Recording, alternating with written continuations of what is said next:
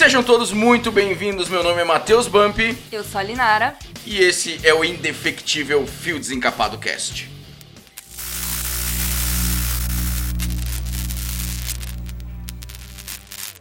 Hoje nós temos o prazer inenarrável de ter com a gente a galera da banda Passo Incerto que a gente tanto fala aqui em todo episódio. Então, meus amigos, se apresentem para a nossa audiência, nome e função na banda, por favor.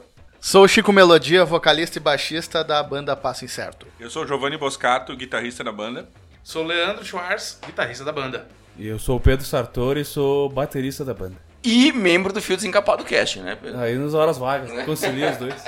Antes de mais nada, eu preciso, por uma dívida, agradecer primeiramente ao Leandro. No primeira gravação, o Pedro forneceu o estúdio da banda Passo Incerto pra gente. E o Leandro ficou com nós a gravação inteira, botou a mesa de som, botou todo o esquema. Então, basicamente, dá pra dizer assim, ó, que se não fosse a Passo Incerto, de repente não existiria Fio Desencapado Cast. Então, muito obrigado, Leandro, galera, pela, pela Pedro, Imagina. pela, pelo apoio que vocês deram no começo e continuam dando. Agora, pra abrir, então, vamos, vamos, vamos começar do começo, né? A história tem que começar do começo. Bom, Deus criou o mundo. Mas vamos, vamos, vamos um pouquinho mais pra frente, então. A história da banda. Como que vocês se conheceram? Como começou? Com aquela pergunta padrão, né? Começo eu então. Ah, eu comecei a treinar na antiga. Na antiga não, na verdade ela existe ainda. A tal da Performa Academia lá. Ah, e daí eu conheci a esposa do Chico. Depois, através dela, conheci o Chico e a gente começou a fazer um som. Eu já tinha trabalhado com o Giovanni alguns anos antes. E daí a gente começou a fazer uma bagunça de tocar violão e zoeira e risada. E a gente resolveu começar a compor alguma coisa.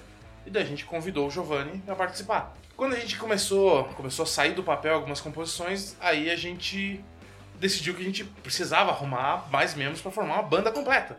Porque até então era só nós três, então é só corda, só barulho. A gente, eu convidei assim, ó, de meio que, ah, já que tu não tá tocando em lugar nenhum, que tu acha de assumir o baixo de novo, Pedro? Porque o Pedro já tinha tocado comigo em outra banda muitos anos atrás e, pra quem não sabe, ele é primo da minha esposa. Então, nessa história toda, a gente começou. Se montou praticamente o núcleo da banda ali. E a gente convidou então o Kelvin, que foi o nosso primeiro batera naquele período. E assim se iniciou de fato a Passo Incerto. A memória ela nos trai porque eh, cada um tem um prisma da uma parte da história e é bacana que a gente consegue dividir isso também. Quando a gente começou a lá a tocar e depois chegou o Giovanni junto ali, nós éramos um, um trio de cordas, né? E a gente tentou em algum momento ali se inventar e reinventar, adicionar carrom, né? Eu sou o que toca violão pior do- do- dos três. Dos três aqui também, porque o Pedro toca violão melhor que eu. Violão, guitarra, ele toca melhor que eu. E então eu pensei assim, pô, como é que eu posso agregar aqui no projeto, né? Vou cantar e vou tentar fazer alguma coisa de percussão. Então nós tínhamos alguma coisa de chocalhos, eggs, carrom, alguma coisa pra fazer, uma percussão pra começar a acompanhar. Chico Carrom, pra quem não sabe que tá ouvindo, Carrom, pra É um quem não grande? sabe, é um carrão. é o carrão do gringo. Isso. da colônia. Ali no 40 ali só tem carão. É tem o carrom e a careta. A careta é que é puxada por boi. O carrom é uma, é uma caixa acústica, geralmente é uma caixa de madeira que faz o som do um som mais grave para poder acompanhar. Ela tem outros ela tem alguns outros elementos no, dentro dela, mais complexa, mas basicamente da marcação da, da percussão. E com isso a gente tentou fazer uma tentou fazer uma, uma banda mais completa, os três, né? Mas a gente viu que pela composição e pro lado onde estava indo a gente precisava agregar outras pessoas e levar isso para um projeto mais com a cara do rock, então com guitarras elétricas, com bateria e com baixo. teve alguma mudança, que a gente sabe que isso aí acontece, né? Mudança de, de membros da banda, aconteceu alguma? Sim, o Kelvin, nosso baterista, ele é um, é um multi-instrumentista. E é um cara, é um prodígio, ele é muito jovem. Nós tínhamos uma, uma visão da banda onde a gente ia precisar trabalhar muito para conseguir render algum fruto se fosse render alguma coisa. E o Kelvin tava com algumas, vamos dizer assim, com algumas outras situações. Nós éramos o sexto projeto musical dele e ele era simultâneo. Então ele desligava a, a chavezinha do rock, ligava a chavezinha do projeto de choro, das bandas marciais. Então ele é um cara que ele tinha um, já um futuro na música e aconteceram algumas coisas ali no na história dele. A gente estava com um pouquinho de dificuldade de conseguir ensaiar, mas porque ele também tinha uns projetos aí já em andamento e com grandes perspectivas. né? E nós achamos melhor que era ah, liberar ele, né? Liberar ele da banda, porque nós íamos exigir algumas coisas que ele talvez não conseguisse entregar, por questão do compromisso que ele tinha com os outros projetos, sendo que os outros projetos, naquela época, acreditamos que fossem mais importantes do que a banda. Esse foi nosso primeiro desligamento. A primeira troca, na verdade, não foi um desligamento, foi uma troca. E teve mais alguma? Jesus. Aí assim que o Kelvin eh, sa- acabou saindo da banda, o Pedro voltou pra, pra base dele, que era as baquetas, né? Voltou pra batera e daí a gente. Eu fui cavar, escavar lá no Facebook e achei os- o César Lemos, que a gente sempre chamou de Jesus. Jesus F in Christ. Que Jesus, que no caso hoje não está entre nós. Até um abraço pra ele também, pro Kelvin. Eu fiquei meio sentido quando eu vi que o Pedro meio que largou a bateria e foi pro baixo, assim, cara. Porque o Pedro é um demônio, né, cara? Eu sempre paguei muito pau pro Pedro. Mas vou te dizer, tu tinha que estar lá no momento que ele voltou. A cara da alegria da criança. Eu imagino. Aquela bateria surgiu em uma semana. É, Uma eu semana? vendi, cara. Não sei se deu uma semana. Que, que Não deu uma era- semana. Não, Que a é, gente foi, foi, A foi uma gente tomou semana. a decisão do Kelvin na segunda, a gente conversou com o Kelvin na terça, na quarta a gente conversou contigo, no sábado eu e tu descemos pra buscar as coisas. Tu levou três ou quatro dias pra achar todas as coisas. Será, velho? Já foi. foi na Pô, eu sei que eu vendi celular, que eu tinha um celularzinho melhor na época. Vendi celular, vendi um monitor TV que eu tinha em casa, ficamos sem TV em casa. Teve que fazer três boquetes. Não, mas isso aí foi de graça. Não foi aquela semana que sumiu o gato lá da casa. Cara, eu, não sei, velho. Juntei, juntou dinheiro, velho. Brotou assim. Ah, ó. mas o é sorriso era de orelha em orelha. E foi uma oportunidade única até comprar o modelo da bateria, que quando eu era piá era um, tipo um sonho, assim, né? Um modelo, uma bateria gigante, com um monte de tambor e tal. Foi bem, foi bem rápido, foi bem legal, porque, pô, bateria boa, nova. Foi, a gente desceu pra, pra buscar ela em Canoas. Eu peguei a caminhonete do meu tio na sexta da noite. Aí, pô, sexta da noite, entrei num buraco estacionado na, na frente da casa do meu pai. Que as prefeituras deixou um buraco lá. É, tu conhece bem, né? Nossa, eu conheço bem Coincidência. buraco. Nossa. Aí já, puta merda, né, velho? Daí já tive que trocar o alto, fiquei com, peguei o da minha irmã. Na descida da serra, Outro buraco. outro buraco, velho. Mas, cara, mas isso, isso é estranho, porque não tem quase buraco. E tu foi achar justamente um É. buraco, cara. Os dois que tinha na serra toda, velho. É tão bom as estradas, cara. Que, que azar. É, e, mas depois tudo certo, cara. Descemos, né? Pegamos a bateria, daí a gente veio voltando. Daí foi parando num lugar, pegar um pedal, foi parando no outro, pegar uma stand e não sei mais o que. Quando voltou em banquinho. Ah, voltamos Paramos numa com- loja, prato e, E daí, daí, os- é, daí os pratos, né? Daí paramos na loja, ah, porque tem uns pratos, mas não tem aqui pra comprar, aquela marca é legal. Chegamos na loja, pum, tinha a marca, né? Daí eu disse, puta merda. Vou ter que fazer esse gasto. Daí eles, ah, não, compra aí que a gente ajuda a pagar, não sei o que, não sei o que. Daí o diabinho aqui, né? Tá, tá, vai. Vai, vai, vai. Cartão, vai. Compre. Compramos. Tá aí até hoje. merda, né? Quer dizer, alguns estão até hoje, né? Alguns, é. Já, dois já deu PT, A dor no coração daquele China rachado. Mas pá, É, é acontece, isso, né? velho? Isso é uma coisa Acontece, que, que o pessoal talvez não saiba, mas uh, a bateria é um dos, é um dos equipamentos que talvez mais sofra. uh, talvez. Mais sofre, É né? que sofre mais dano, né? E pratos é um. Dependendo do modelo do prato, o jeito que tu toca, tu bate e acaba rachando, né? Aí dá uma dor no coração, né? Que tu vê aquele pratinho rachado assim, né? Faz parte. Deixa eu aproveitar o assunto. Ah, no ano passado, nós falamos dos ex-integrantes, e no ano passado nós tivemos aí a chegada, até foi, foi pouco tempo que ele ficou conosco, mas o Rafael Subtil também, ele ficou no, no baixo aí, eu acho que foi questão de uns dois, três meses que ele ficou com a gente ali. O Rafael também é um cara que tem um. tá, tá numa ascensão aí, trabalhando, estudando pra caramba, e ele acabou que a gente tava num, numa pegada ali no estilo, eu acho que foi alguma coisa dentro do nosso nosso estilo musical que acabou que não não, não fechou exatamente, mas é um cara super gente boa aí, que a gente acabou também passou aí pe- pela banda, né? A gente que também faz a, a referência para ele aí, que também a passagem dele agregou para nós aí, a gente quer deixar um, um agradecimento, um abraço, não só pro Rafael, mas também pro, pro César e pro Kelvin aí, que foram os caras aí que passaram aí e com certeza nos ajudaram muito pra gente chegar aí onde a gente tá aí hoje. Tem que sempre lembrar de quem passou aí. Ah, e por que passo incerto? Isso aí até eu quero saber. Batera não Boa pergunta. Eu tô perguntando, cara, por que passo incerto, cara? Eu não sei, eu tô lá brincando. Tô lá tocando. Eu ganho pra, eu ganho pra tocar, então eu não vou questionar, né, velho? A pergunta é boa, tu quer, tu quer responder? Pode ser? Não, na real, quando a gente começou, a- começou a pensar em nomes, a gente tinha uma música que era do, do, do setlist da época, que era Monstro Incerto. Baseado nessa música e na Pô, é ideia. verdade. Exato.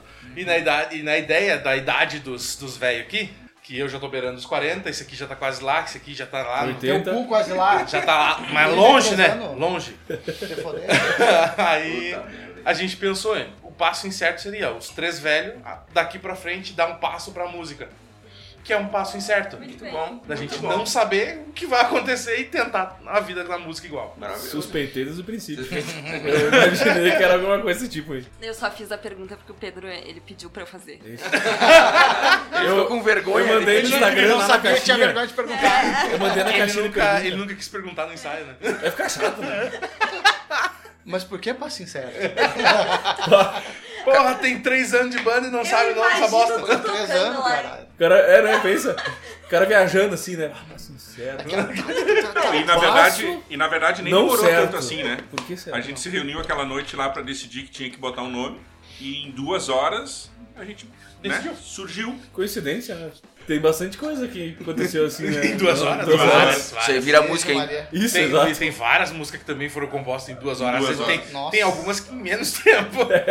Quais são as principais influências da Passo Incerto? Cada um tem que falar uma pra fazer uma coxa de retalhos, né? Porque é, bem variado aí. é. Cada um tem, né, de, de influência, né? Uma coisa que eu gosto muito, que tu vai. Tu pode perceber, é uma pegada bem do Metallica. Podem falar o que quiser do Lars. Mas ele consegue seguir bem a guitarra base do James, cara. Ele consegue preencher bem, ele segue junto. Isso é verdade. Tecnicamente, ah, o cara é ruim, blé, blé. Eu, eu discordo, cara. O cara é um dos maiores bateristas de metal aí, influenciou uma geração. Escuta. Atlas Rise que tu vai entender o que que o Pedro tá falando. É, escuta Black, né? Do Injustice for All, cara. Sei lá, Call of Cthulhu, do Ride the Lightning. É, são pegadas que tu vê que ele tá inserido, a bateria tá inserida na base, da, na guitarra.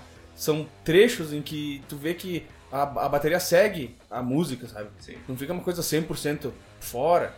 Uma coisa Pra quem não é músico, pra É. te ouvir, uma assinatura clara do, do Lars em toda a história do Metallica é um ca- a caixa com um prato de Crash junto. É, isso é verdade. Aquilo é, é clássico dos rolos dele. É, aquela, se tu pegar e ouvir, por exemplo, um, o pedaço cantado né, de Driving, ela tem a pegada bem do Metallica, assim, nos anos mais pop deles, né, no- nos álbuns do Load e do Reload.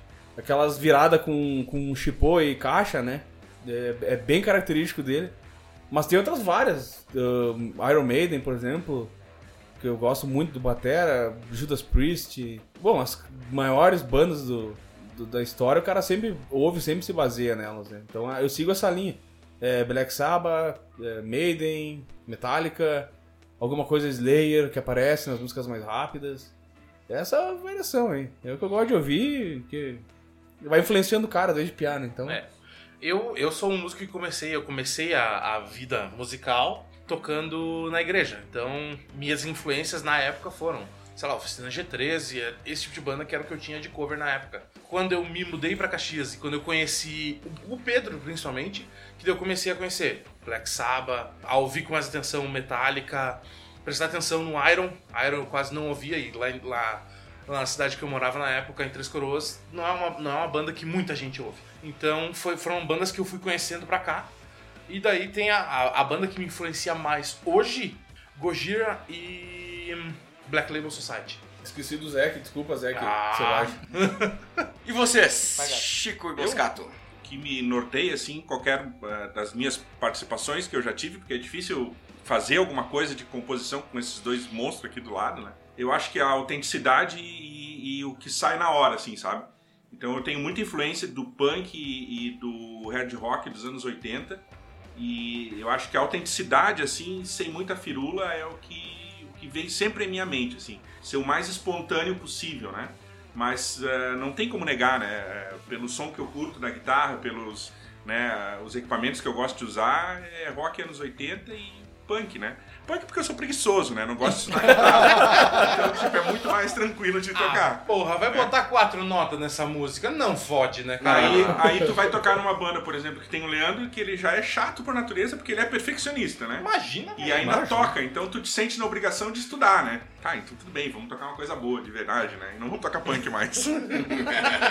Mas aí eu acho que é sempre isso aí, né?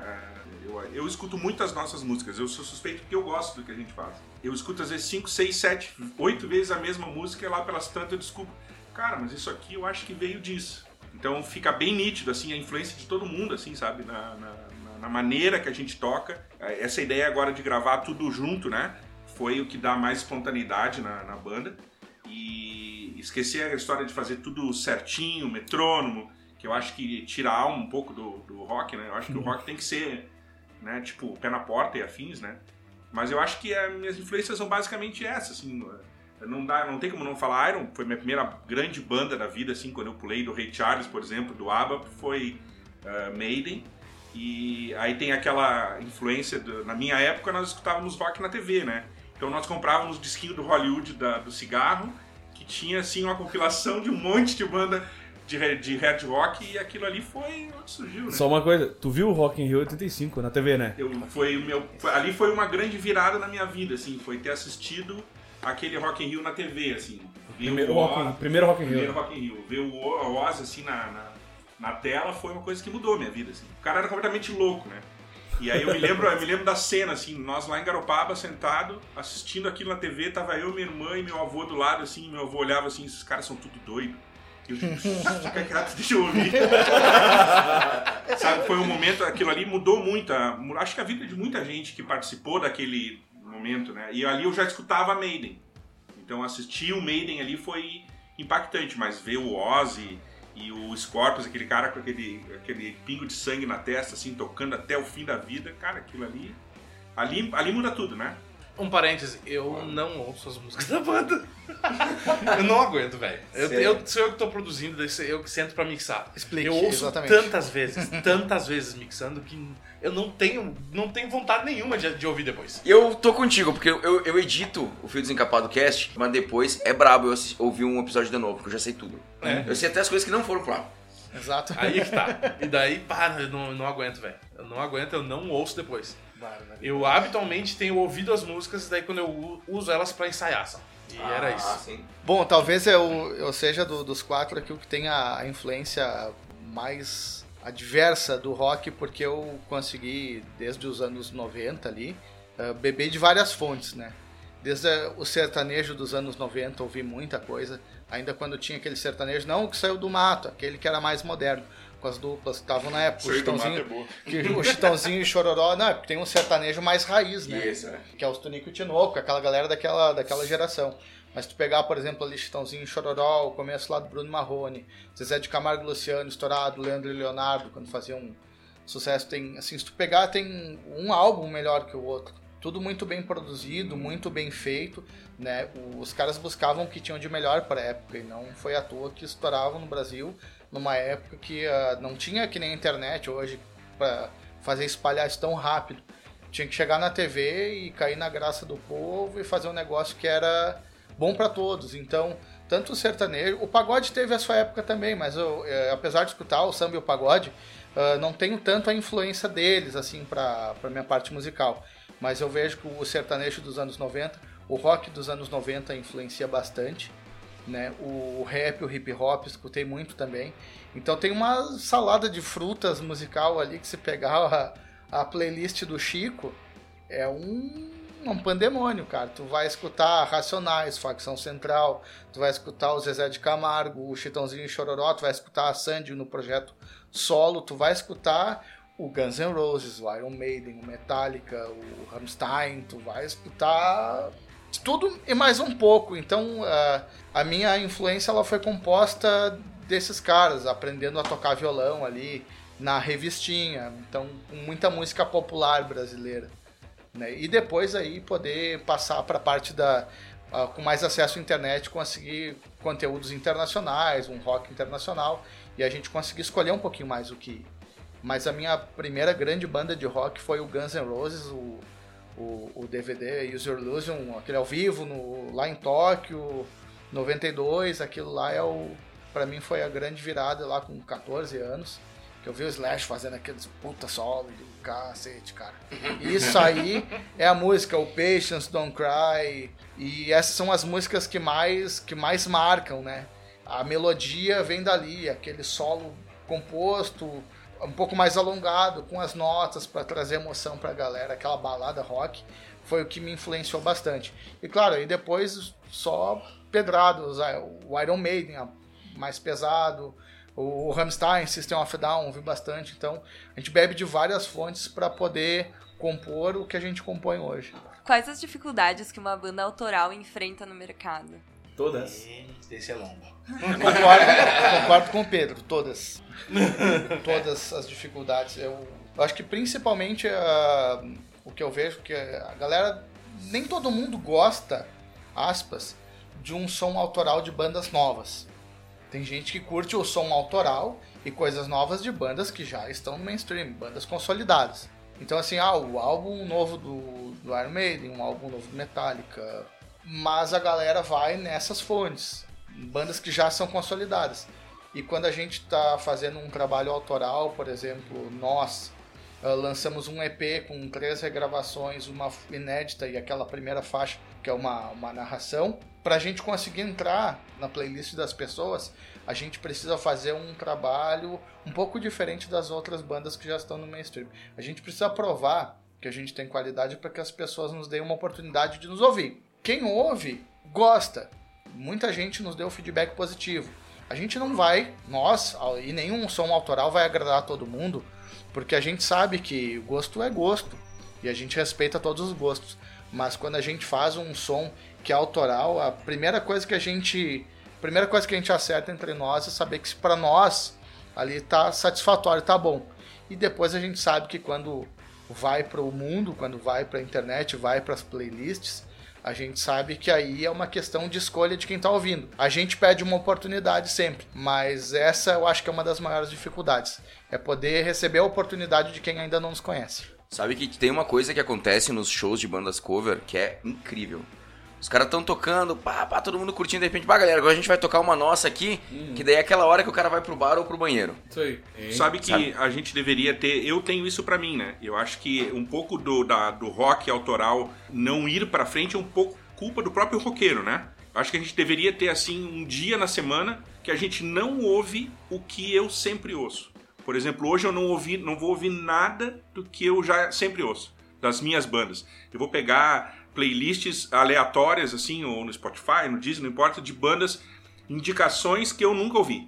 Porque eu acho que aí cria na, na mente da gente o, o, novo, né? Porque é difícil realmente uh, a banda autoral uh, se fixar no mercado hoje sem apoio do mainstream, né? Sem uma grande gravadora por trás, sem um grande produtor. E as pessoas, elas não ouvem normalmente coisas novas. E tu falou muito bem. Tu faz um show cover, que as bandas vivem né? Se não tocar cover, tu não faz show. E aí tu vai tocar música autoral, uma música, duas músicas.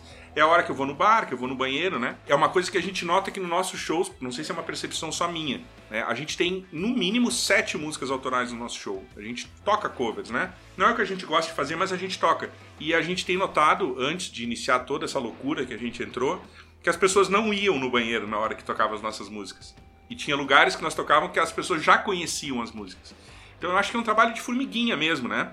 Essa semana passada eu estava numa, numa outra live e a gente comentou que a, a história da gente ficar dois anos sem show, sem nada, fez com que a música autoral elevasse o nível, né? Porque como as pessoas não iam para shows, não tinham o que fazer, ou elas escutavam o que sempre escutavam, ou elas tentavam alguma coisa nova. E a música autoral melhorou muito em qualidade. Ficou mais fácil de gravar em casa. A gente faz tudo em casa, né? Uhum. O Leandro mixa, o Pedro tem um ouvido diferenciado e eles, né, eu nem me envolvo nisso porque não adianta, né, eles conhecem mais. Então ficou mais fácil, a qualidade também eu acho que melhorou. Eu acho que isso vai ajudar muito nos próximos anos. É, a tecnologia ela, ela facilita a vida de inúmeras maneiras, né? E acho que a grande, a grande diferença hoje para música autoral é que tu não precisa ter um grande empresário, uma grande produtora por trás para te alavancar, sabe? Com interesses na banda tu depende de ti, da tua banda, de, de buscar, mostrar o serviço, a galera curtir, apoiar e, e tu ter sucesso, né? E depende do nível de sucesso que tu quer. Tá, seu sonho é tocar no, na- no intervalo do Super Bowl, por exemplo. Uh, É bem fácil, bem tranquilo só Tu isso. vê? Mas, cara, assim, ó. só não pode. O começo é não pode ser uma banda de rock, né? Ah, é verdade. Tem que ficar meio E pelado. tu né? tem que chupar alguns pau, hein? É, então, esse é o ponto. É, eu, eu, eu acho que a- uma das dificuldades que se tinha tempo atrás da banda era justamente essa, era tu entrar no estúdio. O custo do estúdio. né? Custo caro, muito caro, velho. E, e daí tu ia lá, o cara meio com. O dono do estúdio meio com uma vontade de gravar um troço pra ti, porque é uma banda que ninguém conhece. E às vezes o cara, muito na pressa de querer gravar, não fazia uma- um trabalho tão eh, profundo ou tão bem pensado, né? Porque, pô, ficar pagando hora de estúdio é, é caro, né, velho? Não é barato. Não é barato. E daí já é uma, uma, uma bola de neve, né, cara? Vai acumulando. Hoje tá muito mais fácil, tanto pra gravar em casa e também pra o acesso aos estúdios, né? A galera tá mais. tá- parece que tá querendo se ajudar mais, tá querendo mais eh, explorar novos sons. Sair um pouco da mesmice, né? Até que o Giovanni falou, né? Muito tempo em casa, as bandas autorais, elas. Acho que para o grande. Assim como nós, né? Vou dizer por nós. A gente parou, se enfiou no estúdio lá e ficou tocando, cara. Juntava lá e o que saía, botava a gravar, ia juntando uns pedaços, ia saindo uma coisa aqui, uma ali. A gente ia se enturmando, ia criando uma adequação ali da, da música, né? Uma linguagem pedaços. nossa, né? E uma linguagem, exatamente. Tem coisa assim, que é aquilo que a gente fala, né? A gente tem uma identidade da banda, né? Tu escuta assim, ah, isso aí é pra sincero. É uma coisa que tu vê que, cara, isso aqui é pra sincero. Sabe? Não é, ah, uma banda de rock genérica. Tem uma assinatura. É, tem uma assinatura ali, cara. Isso é uma coisa que a gente discute. Hoje a gente pode dizer que tem. Sim. Nós, nós já falamos ah, quando a gente sentava para reunir, conversar sobre a banda. Uma coisa que o Giovanni sempre falou, fal- falou muitas vezes para nós, que nós precisávamos de uma, de uma identidade, porque os nossos sons eles tinham alguma coisa, ela não era desconexa, mas às vezes uma coisa apontava para um lado, outra coisa apontava para o outro. E a gente conseguiu, acho que não é uma homogeneidade, a gente tem uma versatilidade grande, mas hoje a gente tem uma sonoridade que é nossa. A identidade, né? E é, isso é a nossa identidade. A nossa marca é, é, seja ali o, o timbre vocal, os timbres das guitarras que a gente usa, o estilo de bateria, o estilo de som como um todo, da forma como a gente faz, isso é uma identidade. Cada um vai criando a sua identidade. Nós, depois de um tempo, nos cobrando também sobre isso, mas a gente descobriu a nossa. Hoje a gente pode dizer que tem. Hoje, hoje, se a gente for parar pra pensar, a gente lançou um EP, né? No final do ano. A gente teria mais dois EPs pra lançar, completamente diferente daquilo, com uma identidade que nós fomos cri- mudando no decorrer do tempo, né? Se a gente pegar, por exemplo, as primeiras músicas que a gente tocava, dá um EP ali uma, e é outra banda. Se a gente for eh, resgatar as coisas no meio termo, né? É como a música que deu o nome à banda, né? Além do Alemar. Além do Alemar, que é umas baladinhas, umas músicas bem mais light. Passo na E areia. Passa na Passa na areia. areia. E eu vou dizer, não, não que a gente não possa gravar isso no futuro. A gente vai gravar pra não perder, né? É, justamente. Não, va- va- vai acontecer. Vai acontecer. Vai acontecer. Mas ainda assim, é uma. É, é aquela história da, da maturidade da banda. E daí, conforme a gente se, se reúne pra tocar, é como se isso fosse direcionando pro que todo mundo mais tem afinidade em tocar. Pra mim, pelo menos, é o que, eu- é o que eu sinto enquanto a gente sai. Né? É, vai, vai juntando um pedacinho de cada um que tem afinidade, vai, vai criando a colcha de retalhos com afinidade e vai criando a identidade da banda. Né? Galera, vamos, vamos dar uma, uma quebrada na, na nossa linha de raciocínio aqui. Eu queria saber, se vocês pudessem ser outro músico, quem que vocês seriam? Outro dá músico, outro músico ou outro, instrumento. Outro músico. Não, outro músico. Pode dá pra- ser- Dá pra misturar. Pode misturar, não tem problema. Ah, velho, uma mistura Isso ajuda de Alex. Lifeson do Rush com o Zac Wild do Black Label. Se eu pudesse ser um músico no baixo, eu queria ser um mix dos caras que eu mais escuto hoje, que é o Felipe Andreoli, Opa. do Angra, o. Rafael Dafras, que era baixista do, do Almar e é Taquê do Falaschi, Luiz Mariucci e do Fernando Quezada, que também passou pelo, pelo Xamã, passou no, no Armor Down e é são os caras, assim, musicalmente, Só são cara os caras que me impressionam.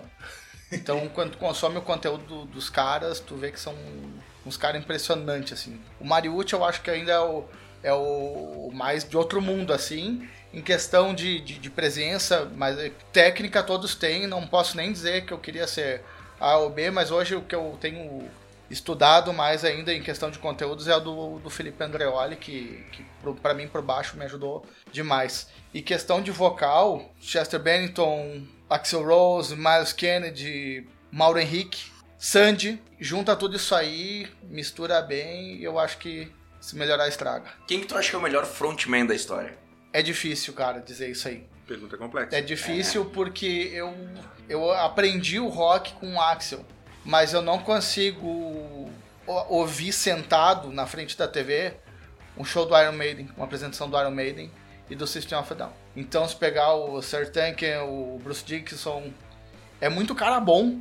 É muito cara bom. E se eu tivesse que escolher um, o Bruce Dickinson, pela complexidade, a parte que ele apresenta e ele vai daqui, ali, ele corre, ele interpreta, ele É um faz. teatro. O escambau é um teatro, cara. Eu sou fã de teatro, já participei. Cara, é incrível o que ele faz no palco. Se eu tivesse que escolher só um, seria Bruce Dickinson. Eu vou dar um pitaco nessa tua pergunta, que Por eu acho favor. importante. É, Eu acho que o último grande frontman que o mundo viu foi o Axel. Depois do Axel não teve mais nenhum frontman desse nível. Frontman é aquele cara que puxa a banda, que é o cara que, que faz tudo e é o cara que se Ele destaca. faz o show do palco. É, e é o chatão, à né? parte. É o cara aquele chatão, aquela estrela que brilha diferente e todo mundo entende. Mas eu, ah, não podemos não, não citar um Robert Plant da vida, né?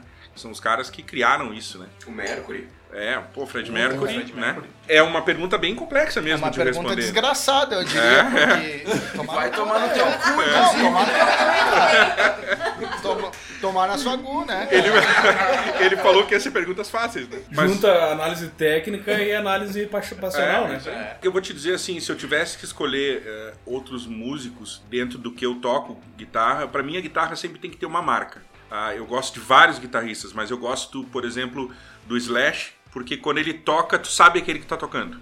O Carlos Santana é outro cara, que ele toca, tu sabe que ele tá tocando, sabe? E não é aquele cara que esmirilha, não é? Mas tipo, ô, eu conheço esse cara. Ah, tem outros guitarristas bons, mas é, o meu foco sempre foi esse, né? Quando eu tocasse, nunca vou chegar nesse nível, porque eu tenho preguiça de estudar.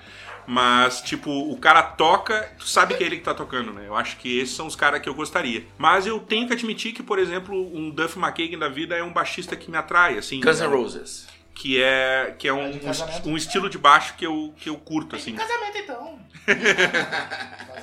Aquela loira bonita. Pedro, Loirona. deixa eu ver, Pedro. Deixa, deixa, deixa eu tentar adivinhar uma das influências do Pedro. Nico McBrain. Olha, quase acertou. Mas a pergunta foi: se tu puder escolher poder escolher outro, né? o É, outro, tá quem certo. seria? Quem seria? Seria Bruce Dixon. Eu, tenho, eu, eu queria ser ele, cara.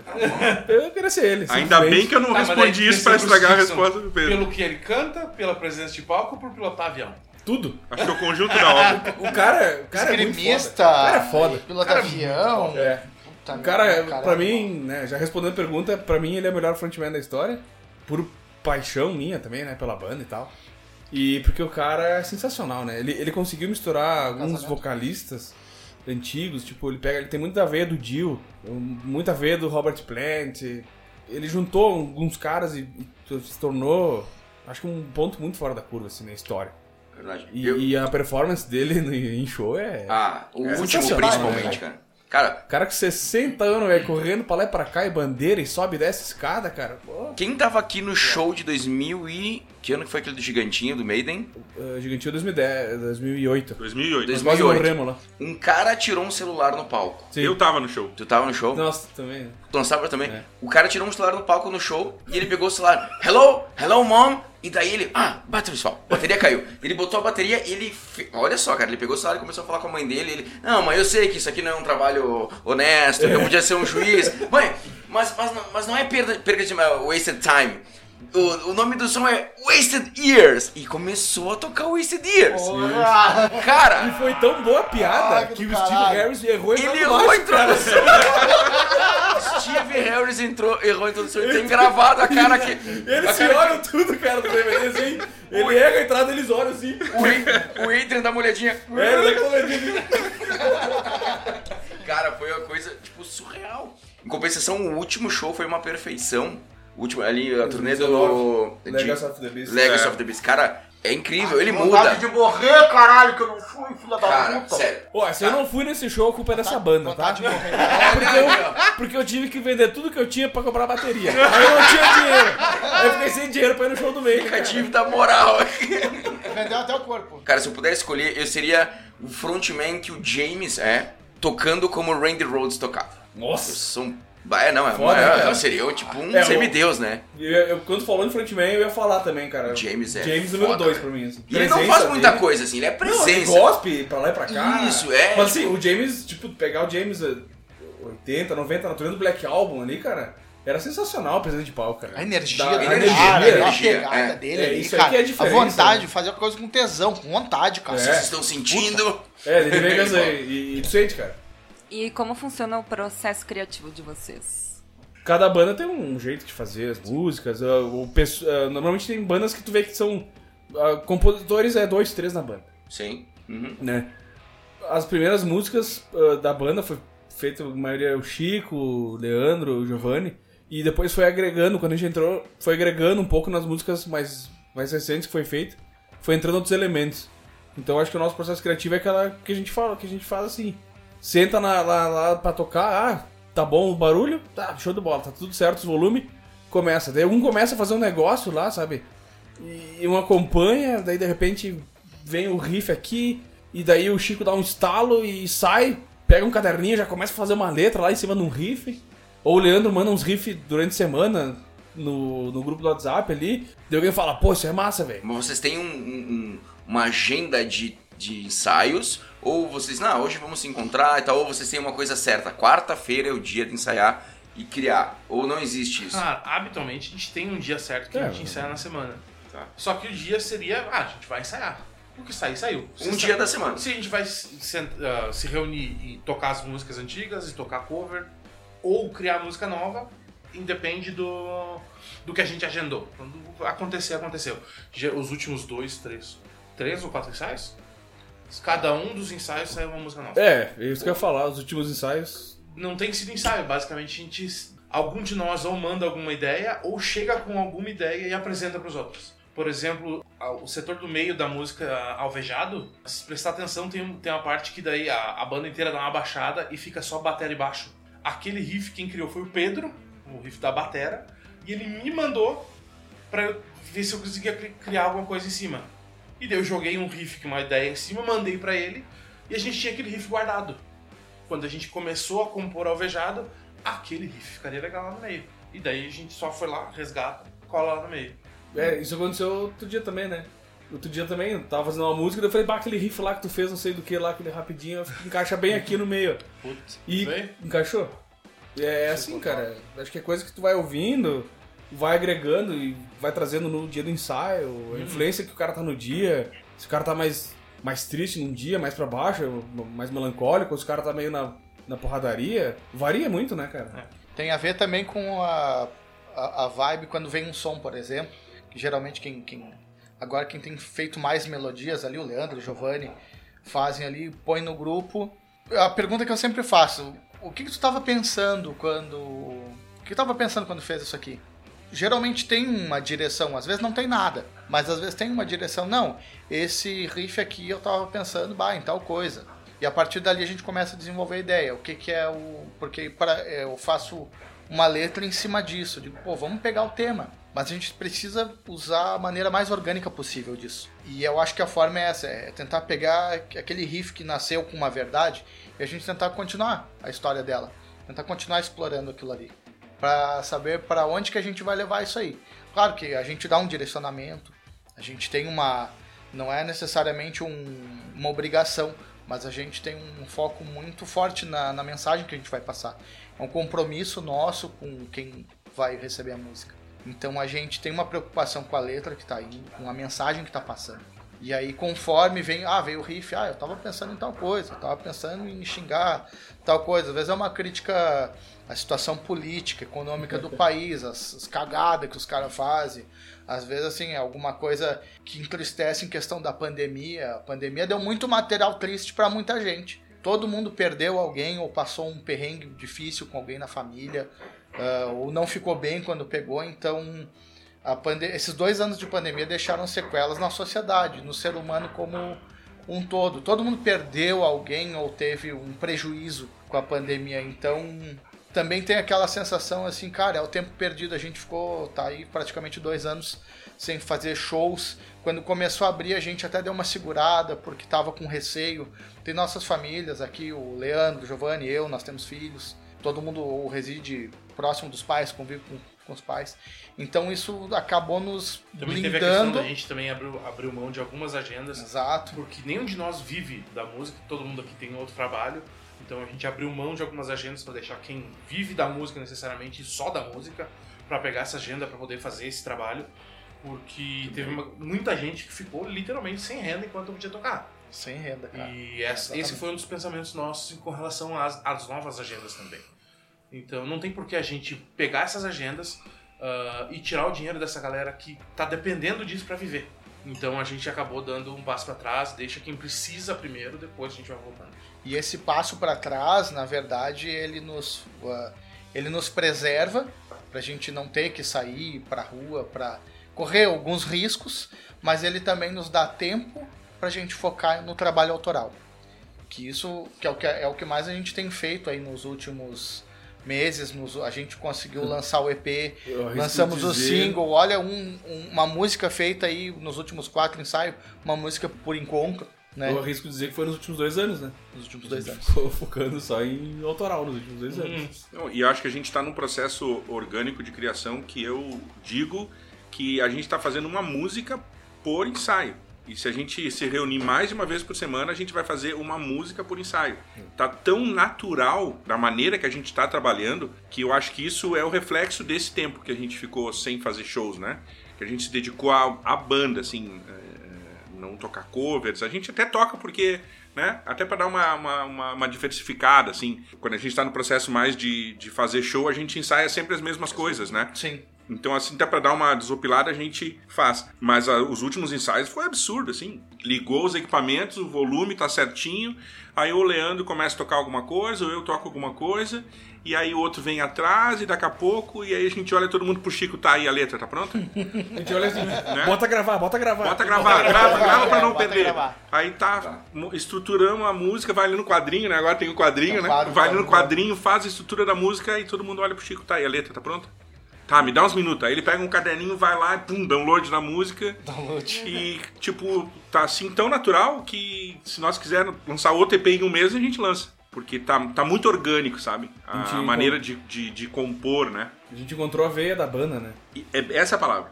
Acabo dizendo que da maneira que a gente está trabalhando, não se torna uma banda de um único single. Né? Porque o problema de quando tu tem uma pessoa que trabalha só dentro da banda é que quando aquela pessoa entra num processo de baixa criativa, as bandas não lançam um segundo disco bom. Né? É. E como a gente faz tudo praticamente eh, junto, então quando um tá mais melancólico, o outro tá mais pra cima, e aí quando junta aquilo, foi. Sai. O Pedro sempre me manda, quer dizer, faz tempo que não manda, né? Mas acho que ele não gosta mais de mim. Mas é, ele sempre mandava, "Bah, ó, escuta isso aqui, escuta isso aqui, escuta isso aqui. Eu tomaria cuidado. Algum desses escudos isso aqui foi o gemidão do O WhatsApp? gemidão do Atos foi duas vezes. Ainda bem que não fui só eu que caí nessa. Hashtag bring back the, gemidão. E numa dessas veio uma música, eu sempre escutava todas, todas, puta, baita uma música e tal, mas teve uma que ele mandou que eu disse, pera aí. Eu parei disse, não, pera aí, voltei, escutei de novo, escutei de novo. E mandava pras pessoas, cara, escuta isso aqui, cara, escuta isso aqui. Foi uma música realmente, sabe que sempre tem uma música que te pega por algum motivo. E hoje eu quero fazer o por trás da música com a música Apneia. assim, que está preparada para dar um fim nesse temporal de aflição.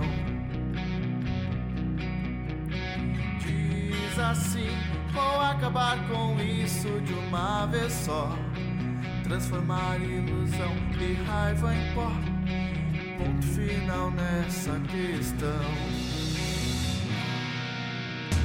Deixarei fluir aquilo que evitei. Por tanto tempo não desejei. Mas já que aqui estamos, que seja assim. O processo de criação dela, ele foi numa época onde a gente tava com aquele lance ah, não era tão junto de compor. Então chegava com. Um mandava um riff, outro mandava uma letra. E basicamente um dia eu escrevi a letra dela, a letra é minha. E eu uns encontros antes, eu tava lá na casa do Leandro. E o Leandro fez alguma coisa, um riff lá, e eu digo, pô, faz de novo que eu vou gravar essa porra aí. E eu gravei.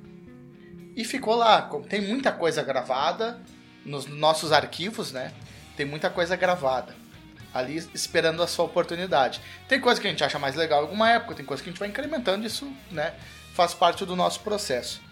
E ah, e eu acho que aquele riff, eu não sei se ele ficou na minha cabeça ou quando eu fui fazer a letra, ele era alguma coisa muito parecida, mas realmente era parecido e eu levei a música pro Leandro depois que eu fiz a, a letra. Eu digo, ah, eu imagino ela mais ou menos assim, assim, assim tal.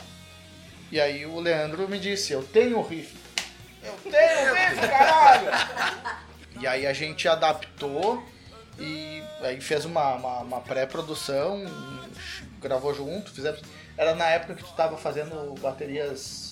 Ainda tava eletrônicas programando ainda, bateria. tava programando Porque a bateria. gente não né? gravava bateria porque a gente não tinha nem bateria, né? Não tinha, acho que não tinha Aí ainda. todas as baterias da, do, mas as primeiras eram com bateria programada porque não tinha como gravar. E daí, quando a gente começou a, a produção dessa música, eu programei a bateria, deixei um mesmo rolo de ponta a ponta só pra gente trabalhar em cima.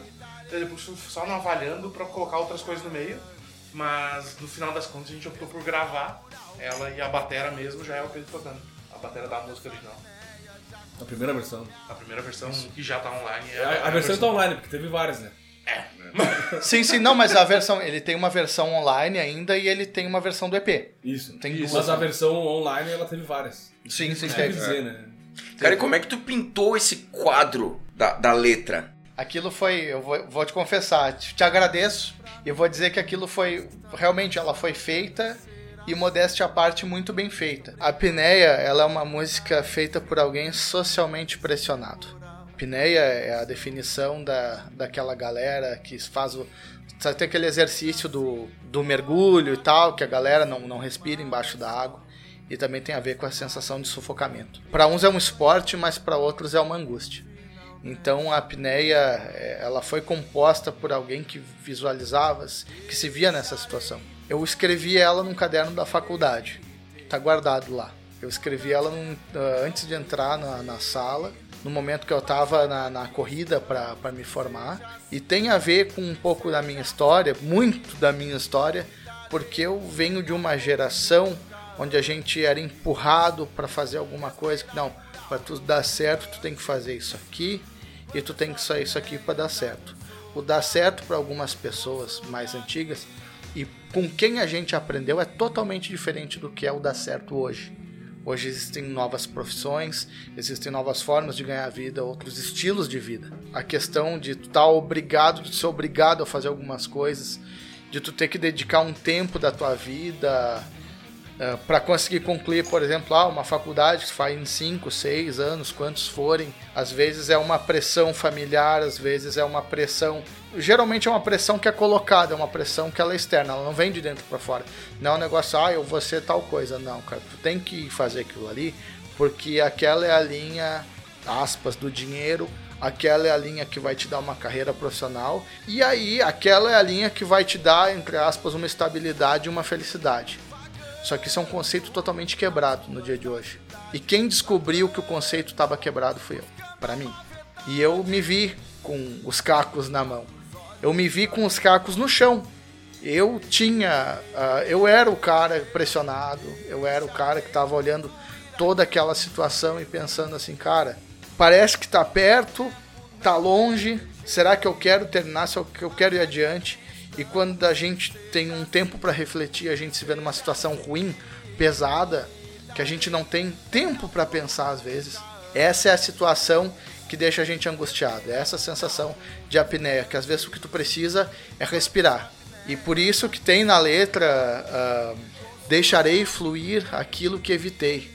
Por tanto tempo não desejei, mas já que aqui estamos, que seja assim. Então essa é a grande virada de chave para que possa respirar, para que possa agir em prol de si e da sua sobrevivência. Então, assim, pô, eu descobri que eu tô num lugar sozinho, pressionado, e eu preciso achar um respiro. Tu tá- ainda tem um tempo para nadar até a superfície, tu ainda tem um tempo sem respirar, tu ainda tem um tempo para te encontrar, para depois poder descortinar um novo horizonte, para dali então tu poder trilhar um caminho, um caminho que aí sim é uma escolha. Basicamente, ela teria tantas outras interpretações, mas basicamente essa é a história de, de apneia.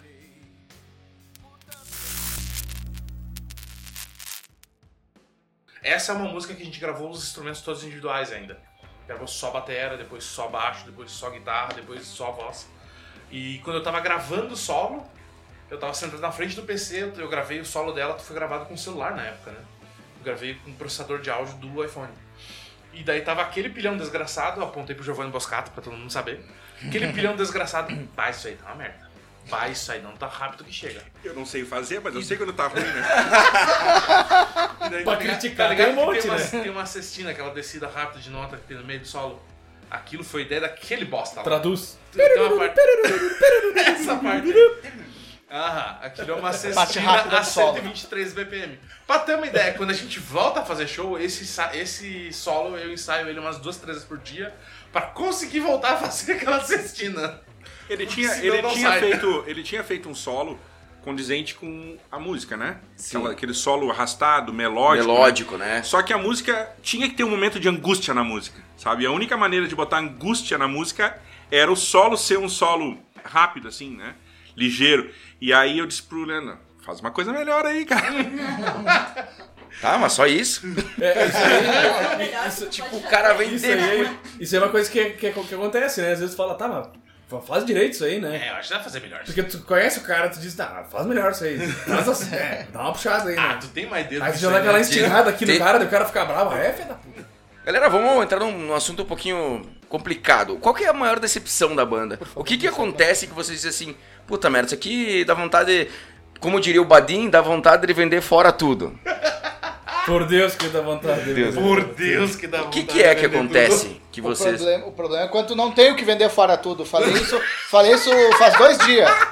Tava, tava na praia lá, de puta, cara, vontade de vender fora tudo e vim aí pra praia. O problema é que não tem o que vender que fora vender. tudo. Tem que ficar aí. O, o Pedro vai comentar a parte do jukebox, mas a parte que mais me incomoda é: Ô, não quer vir tocar aí? Sim, podemos? Ah, mas quanto é que tu cobra? Tanto. Tá, mas ah, não dá pra melhorar esse valor? Tu tem equipamento de palco? Não. Ah, então a gente tem que levar tudo, literalmente. Toda uma bateria, que não é pequena. Todo, todos os amp, todas as caixas de frente, todos os retornos, tudo. A gente Mesa. precisa levar tudo e daí tu não quer pagar nada. E o que a gente consumir lá ainda, a gente vai ter que bancar do bolso. Aí fica um pouquinho complicado essa brincadeira e a conta não fecha. O nível do trabalho que tu tem pra tocar fora e o quanto eles vão querer te bancar nessa brincadeira. Pessoalmente, o que me incomoda mais é isso. Junto com o negócio de, to- de tocar fora, é aquela coisa dos caras, assim, não dar valor pra, pra música da banda, né? E querer como se fosse uma, uma jukebox. Ah, bota aí, toca aí as músicas que a galera gosta de ouvir aí só pra animar o meu lugar. E pra galera comprar bebida pra eu ganhar bastante dinheiro. Mas não toca autoral, porque autoral. Cara, vai te fuder, velho. né? É uma banda, velho. A gente vai tocar o que a gente quiser. Tu não gosta, tu não contrata, então, sei lá, tu não vem pedir pra nós. Mas é essa mania dos caras querer uma banda pra tocar do jukebox. Que a galera fica pedindo as músicas, tu toca pra galera ficar feliz e se divertir lá. Cara, tem gente que vai no bar pra beber, pra descontrair, beleza, ok, entendo. Mas pra nós a gente leva a banda a sério. Dá aquela tristeza, assim, principalmente quando a gente lança a música e daí. Tu tá empolgado com aquilo, porque tu recém criou, é, tu, é, é o teu filhote, saca? Aí tu upa pra um lugar e tu começa a olhar os- as contagens assim. Ninguém ouve quase. É. E daí, tá. Tu lançou, tu fez o teu trabalho, tá, beleza, tá legal? Tá. E ninguém ouve. Ou Porque todo ouve, mundo vai abrir um Deezer no Spotify e vai pro Metallica. Todo mundo vai abrir um Deezer no Spotify e vai ouvir as bandas que sempre ouviu. Ninguém quer ouvir o som novo. Ou o cara escuta e o cara já tá com aquela com aquela sistemática da banda que ele sempre escuta. Aí ele escuta uma coisa diferente e ele vai dizer, ah, eu, eu gostei, mas aqui eu não gostei dessa parte. Eu não achei legal essa parte aqui. Ah, é, tem a Podia crítica, ser assim. A crítica do momento Podia ser produtor, né? assado. Do momento É, produtor. não, não. Não, a tua música tá massa, mas as guitarras estão muito altas. Síndrome Eu- do eu- Rick Bonadil. Eu acho que um dos maiores. acho que é um dos maiores problemas que. eh, acho que todas as bandas têm, eu acho que isso que o Leandro falou, né? tu produzir um material de qualidade e as pessoas não ouvirem, né? Até pra dizer que não gostam, entende?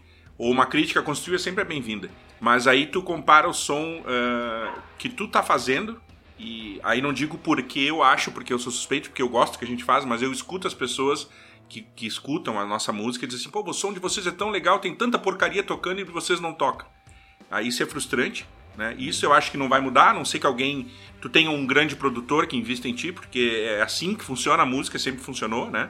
Em relação à produção e, e à qualidade do som que a gente faz, eu acho que eu acho que é a maior frustração. Quanto a tocar, eu acho que o, tanto o, Pedro quanto o Leandro têm razão, assim, o valor agregado, né? Eu no meu caso, a gente não, não tira dos shows pra nós, né? A gente sempre deixa pra banda, né? E eu, no meu caso, eu gasto mais, porque além de tudo eu consumo e minha esposa consome também, então o prejuízo é maior, E né? a elástica é de graça, né? E ela acha que é de graça porque ela me dá comanda depois, né? Manda um beijo pra Dani agora. É, é, esposa, um beijo. Uma mesa de som, por exemplo, é 3, 4, 5 mil reais. Tu vai tocar num show pra ganhar uma miséria, se queimar aquela mesa, não foi culpa do dono do bar, mas também não foi nossa. Quem vai bancar aquele prejuízo, sabe? Então tu não tem aquele valor agregado no teu trabalho e é tu que banca tudo. Isso é ruim. Eu acho que isso é uma frustração. Acho que não só pra nós, acho que todas as bandas têm esse mesmo tipo É. de frustração, né? É A gente- A gente chegou a fazer em algum momento, a gente sentou pra conversar numa reunião e a gente começou a fazer mais ou menos por alto o cálculo de quanto é que a gente carrega de equipamento pra um show pra ganhar um cachê miserável. Habitualmente a gente carrega pelo menos 25 mil reais, Chutando muito por baixo. chutando por baixo, pra ganhar uma miséria. Sem contar o sessão camelo, né? Porque tu tem que É. levar nas costas e montar tudo, né? Tu começa às 4 da tarde e tu chega em casa às 3 da manhã. É isso aí. Mas é bom, é bem legal. Ah, é divertido. é bom, é legal. A parte do, do- no palco, tu liga tudo e toca é a melhor parte. A galera cantar contigo é muito top. É, ah, o frio na barriga, de, de- não importa quantos anos tu já tá tocando, sabe? Tem aquele frio na barriga de começar a primeira música. Isso aí eu acho que é a alma do negócio, né? Acho que o músico procura isso, né? E no músico de rock ele vive da troca de energia, né? Só que tem esse outro lado, né? É prazeroso tocar, mas chega num determinado momento que tu começa a pensar, pô, mas o quanto eu tô investindo além do meu tempo? Porque tempo é amor, né? A gente investe tempo por amor. Mas financeiramente, quanto eu tô investindo pra ir lá e ainda ter que pagar pra estar lá, entende? Até porque pra ele ter uma estrutura pra show hoje, causa da lei Kiss, se tornou bem dispendioso, né? A- toda a proteção, PPCI, bombeiro, Sim. todo o isolamento pra barulho, pra ruído ao redor. Então, a- é, normalmente é, é bar, é um lugar mais simples. Que justamente, quer uma banda pra animar. Mas não que tu vá no show da banda, como era anos atrás, sei lá, no Revival. Bah, vai ter show de tal banda, tu ia lá só pra ver a banda. Era um lugar já específico, né, pra isso aí. Hoje em dia a- acabou se perdendo, até pelo consumo, né, da, da, da grande massa, né. É, até uma, uma, uma ideia que a gente já conversou em alguns ensaios é de tentar fazer, achar alguma, algum bar ou uma casa de show que seja um pouco maior, que comporte umas 3, 4 bandas pra gente começar a fazer, ao invés de ir tocar só nós, e daí nós temos que levar tudo, nós temos que montar tudo, é juntar umas 3, 4 bandas e fazer um festival. Começar a tocar às 5 da tarde, entrar a noite adentro até a hora que mandarem parar, porque a bagunça tem que acabar um- em algum momento. Da hora que ela vai puxar o fio da luz, ó. É. e daí assim a gente poderia de repente fazer valer a pena de novo e tocar em, em bar, em casa de show, enfim. E se alguma banda também quiser entrar em contato pra, pra tocar a ideia, por favor. Chama no, Chama no Instagram. chama no Instagram que a gente Arroba responde. Passo, Passo incerto. Incerto. No Instagram e no Facebook. E realmente, eu acho que a parte mais frustrante é essa, é tu ouvir aquilo que as, as bandas ouvem. Poxa vida, cara, tu vai ter visibilidade, tu vai ganhar visibilidade, tu vai ganhar isso aqui, tu vai ter um lugar pra tocar. Eu digo, mas hoje a gente tem lugar pra tocar, a gente tem Deezer, Spotify, ah, o YouTube, Amazon, tá, a banda tem todas as redes sociais, o Facebook, o Instagram, não fez TikTok porque o Giovanni não dança, Mas bem conversado, de mas bem conversadinho. Bem Trovadinha de pelo. Bem rasgadinho. Bem rasgadinho. Isso aí. A justificativa para os cachês baixos, eu diria até miseráveis, é a situação que assim, não, mas ninguém vem para ver tua banda. Opa, se a gente vai num lugar que cabe 150 pessoas, a gente leva mais da metade do público, que é as famílias, os amigos, que vão dizer assim: "Ah, quando vocês forem tocar, nos chamem que a gente gosta de ouvir vocês. A gente aí, aí aspas tem um lugar para tocar e quem vai lá para consumir, quem vai lá para ocupar o lugar são as pessoas que acompanham o trabalho da banda. Claro que tem os frequentadores do bar. Nós já, to- nós já tocamos em bar de noite porque a aniversariante do bar da noite do bar pediu pra nós tocarmos. Porque ela gostava Ela da nossa pra música. fazer Isso. a festa dela lá e ela É. convidou nós pra tocar. Ah, eu faço a festa aqui, mas eu quero que a Passo Incerto toque. Sabe? Então isso é a parte É, e boa, né? detalhe, a gente tem, inclusive, já levando em consideração a questão de consumo, porque dono de bar vai reclamar que não fatura nunca, né? A gente tem vários amigos que parece que eles estão jogando bingo com a porra da comanda. É um Opala desregulado. É isso aí. Não Bem é pra minha desregulado. esposa isso, né? Deixa no ar, deixa no ar. Agora que tu falou, Chico, vamos aproveitar já um ensejo. O Deezer, o Spotify, isso ajuda ou atrapalha? Tudo que divulgar a música ajuda. Pra mim, apesar de que agora assim, teve uma, teve uma reformulação ali em- na questão do- dos repasses ali, e hoje as, as bandas até estão recebendo um pouquinho menos por Deezer, por Spotify, mas ainda assim é, é o veículo onde as pessoas. é, são, são os meios por onde as pessoas estão consumindo boa parte da. enfim, da- das músicas. E hoje não ter a tua música disponibilizada nessas plataformas é um erro, na minha visão. Então ela não atrapalha, ela ajuda. Paga o mínimo do mínimo do mínimo do mínimo, porque as assinaturas são baratas. Né? Hoje para tu assinar, um plano é barato demais para tudo que ela, que ela oferece. Eu acho que entre aspas é um preço é que é difícil a gente falar porque assim para quem recebe é muito pouco e para quem paga talvez seja ainda seja muito.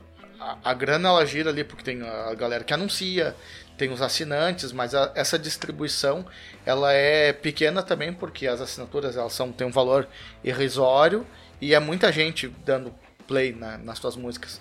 Então assim, eu acho que é um bom caminho.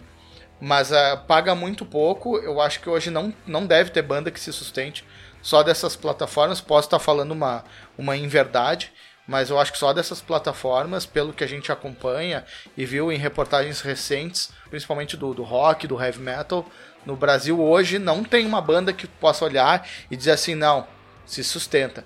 Eu acho que as bandas que. As maiores bandas, que nem assim, ó, Angra, Xamã, que são do, do, de um power metal, de um heavy metal desse segmento aqui, elas não faturam o suficiente para dar uma vida digna pro músico. Pro músico dizer assim, não, eu posso viver disso. Ele tem que fazer o merchandising, ele tem que dar aula, ele tem que ter o produto e ele tem que fazer show. Se ele não, se ele só fica em casa tocando, produzindo, ele não vai ter o retorno de volta dessas plataformas. Vou só acrescentar informação para talvez das plataformas digitais. Ela é a evolução dos discos, né? Mas normalmente os contratos com as grandes bandas, das produtoras, eles repassavam o valor das vendas dos discos. Então, ah, o fulano vendeu 100 milhões de, de discos, ganhou disco de ouro e tal.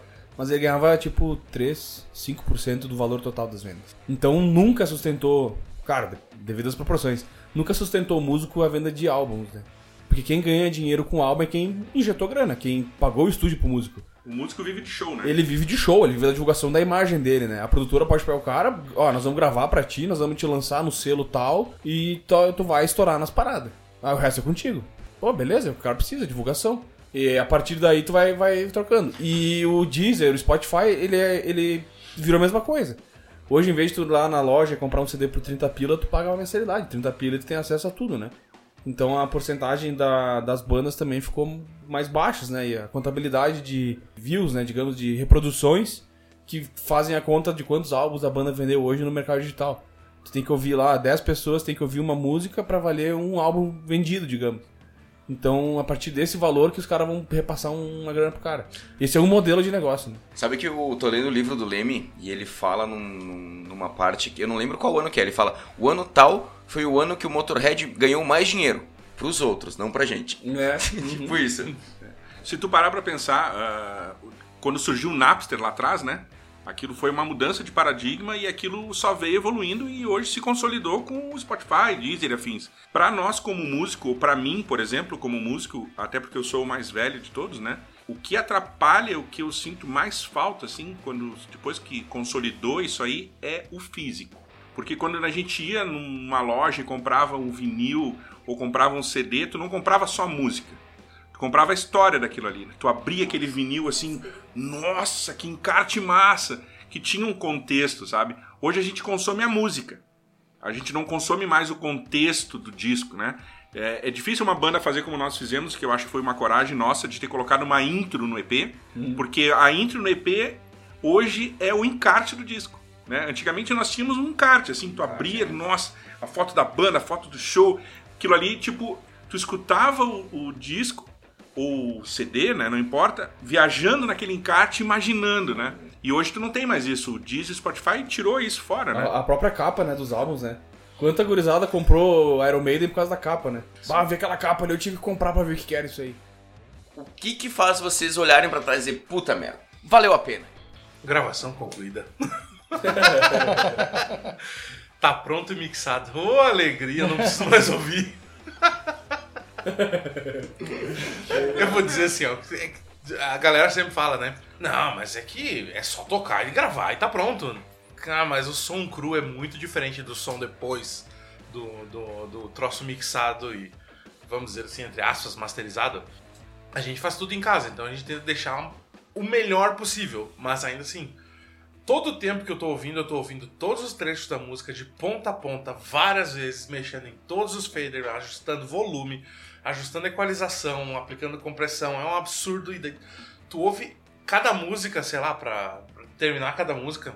Quantas versões eu passo pra vocês? Puta. Umas Daí- 40? Daí tu acha que tá bom, tu fala, mas agora ficou bom. Daí vem um filho da puta e fala, eu não gostei do som da caixa. Daí tem que fazer com de novo. Os- A bateria tá muito pra trás, tem que trazer É. pra frente. É raro, mas acontece muito. Cara, eu acho que no meu ponto de vista é quando tu, alguém chega pra ti e fala, bah, que som a fuder, cara. Que massa aquela música, cara. Sabe, o, feedback, assim, da galera. Bah, eu ouvi teu, o som da banda lá e, cara, curti muito, velho. Bah, muito bom, parabéns. Isso aí te dá aquela estímulo pra continuar, né, cara? O, o- a aprovação, assim, da, da, da galera.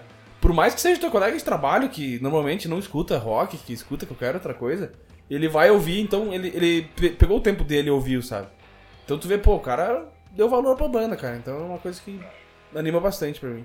em contextos diferentes, a gente acaba pegando, que nem tu falou, colegas de trabalho que não ouvem rock, no nosso caso, nosso trabalho rock, a galera que no Rio Grande do Sul muito da música gaúcha, algum do sertanejo, que é um universo bem diferente, e eles olham o teu som assim e dizem, não, mas teu som é legal. Tipo, isso. Às vezes eles estavam com expectativa que era alguma coisa muito mais pesada, menos melódica, menos agradável ao ouvido. Então quando a gente consegue atingir um público que não é do rock também, a gente sabe que o público do rock é enjoado, no sentido de que às vezes é só o rock que presta. E a gente que já bebe de outras fontes, meu caso, a gente tem que aprender a apreciar a música quando ela é bem feita.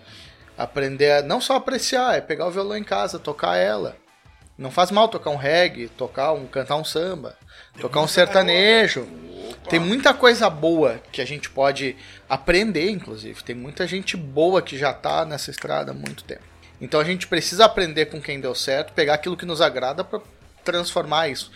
E a música ela vai, ela vai se mesclando. Aquilo que é rock na essência, o rock é um estilo de vida. Não é só um estilo musical, é um estilo de vida. Nós somos rock and roll, cara. nós somos pancada. A gente enfrenta a, a, a vida com a atitude do rock. Mas aquilo que a gente faz, aquele rock que a gente faz, não agrada todo o público que gosta de rock. Mas pra mim, o que dá satisfação é quando a gente tem um público leigo, um público que não é do rock, um público que é técnico, que é gente que dá aula, que está muito tempo no mercado, e a gente às vezes que está estudando também. Eu, a gente transita em vários grupos. Então quando a gente pega assim, ó, ó, o cara que não, não sabe nada de música, ele vai dizer que tudo é bom. Quando tá bem feitinho, quando tá bem equalizado e tal, tudo é bom. Mas o cara que é técnico, ele tem um outro olhar. Para mim, o cara que às vezes ele tem já tem mais trabalho lançado, ele diz- e ele olha e diz assim: "Não, isso aqui tá bom".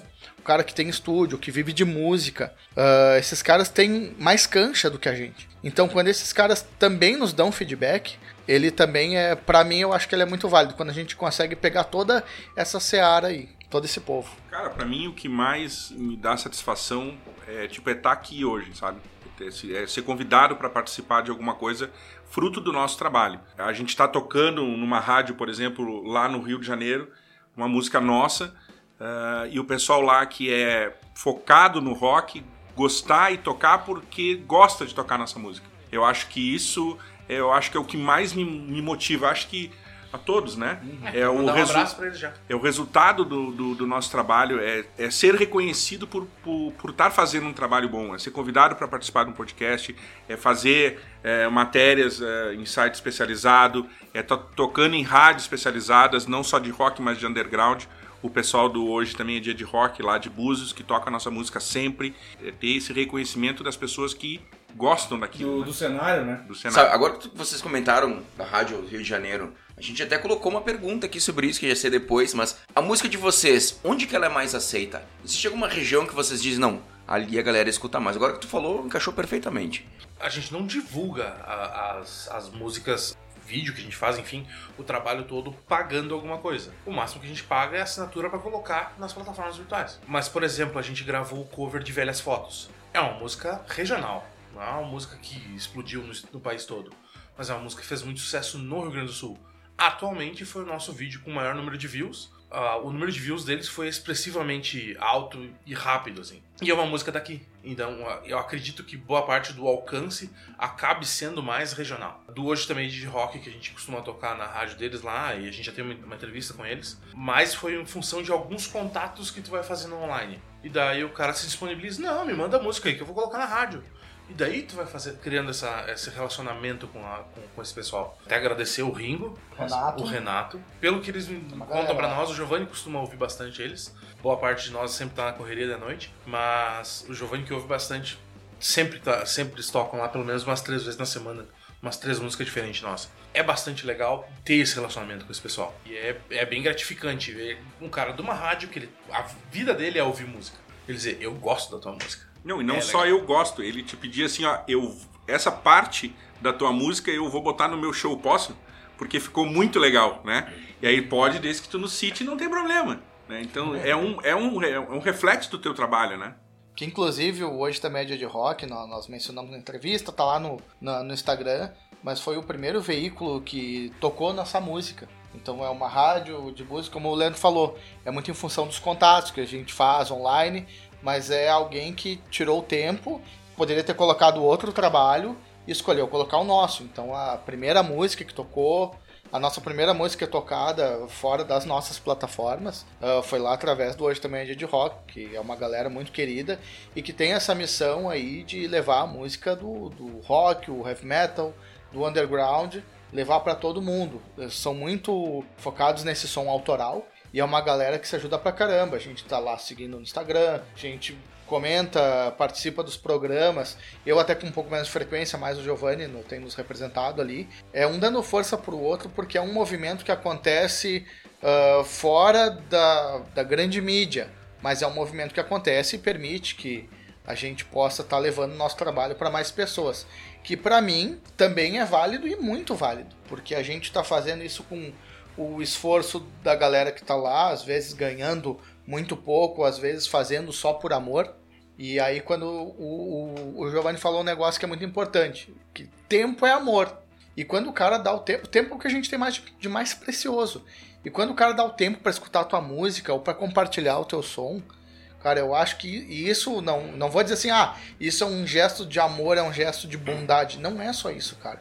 Isso é uma conexão, é o cara fortalecendo o teu trabalho. E a gente tem que ser, e a gente é muito grato a todo mundo que fortalece o nosso trabalho.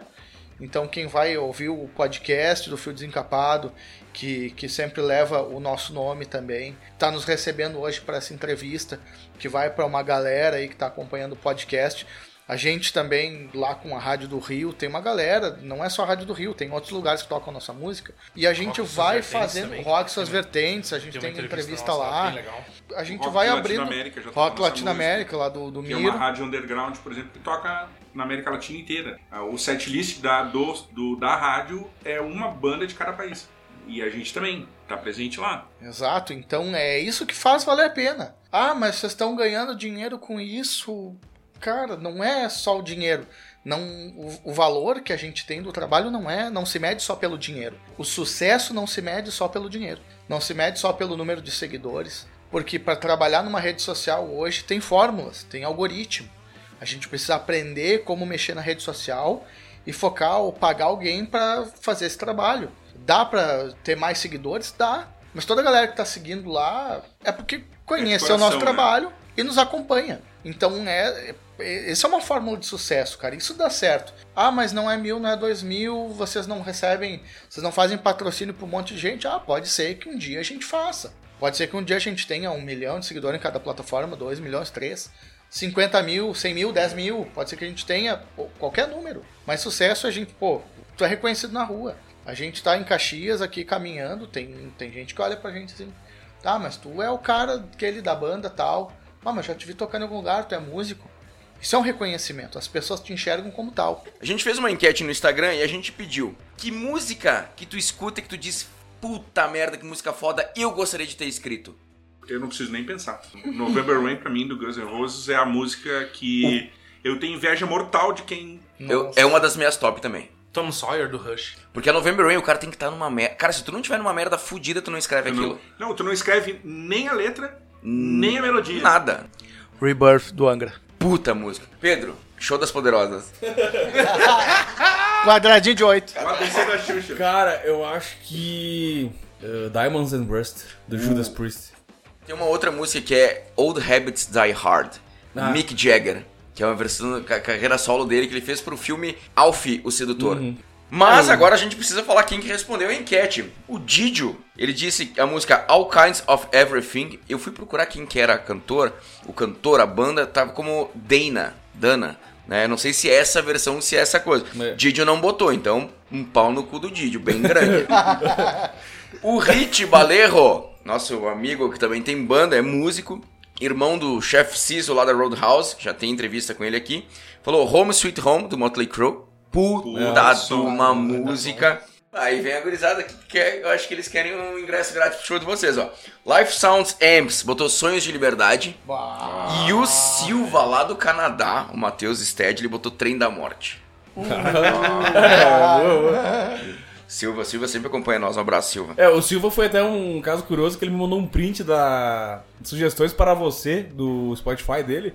E tinha várias bandas e uma das músicas era nossa, cara. Tava É. lá. Acho que era Alvejado. E é uma, Mas- é uma playlist que ele faz automático, o programa, de acordo com aquilo que tu mais joga, né? escuta. Que tu bota aleatório na playlist e às vezes toca uma, uma, uma música da tua banda e alguém conhece por ali, sabe? Quais são os próximos passos incertos da, da banda, né? Quais são os planejamentos? O que, que vocês têm pro futuro que vocês enxergam pra banda? Do ano passado, é um planejamento do ano passado. Nós tínhamos um EP e um single para lançar no final do ano. Para esse ano nós temos um álbum. Mas ah, de acordo com o que a gente estuda de mercado, lançamento e com os, os novos acontecimentos, aí nosso último mês aí foi muito produtivo. A gente já tinha música para um álbum, só que a gente é muito focado também em não largar um álbum com uma salada de fruta lá. A gente quer largar com conceito, essa é a nossa ideia. É a gente pensar, montar com carinho para quem vai escutar, montar com, com uma certa, ah, vamos dizer assim, com uma certa coerência. Né? Então a gente quer tá estudando se vai lançar um álbum ou se vai lançar outros EPs como a gente lançou.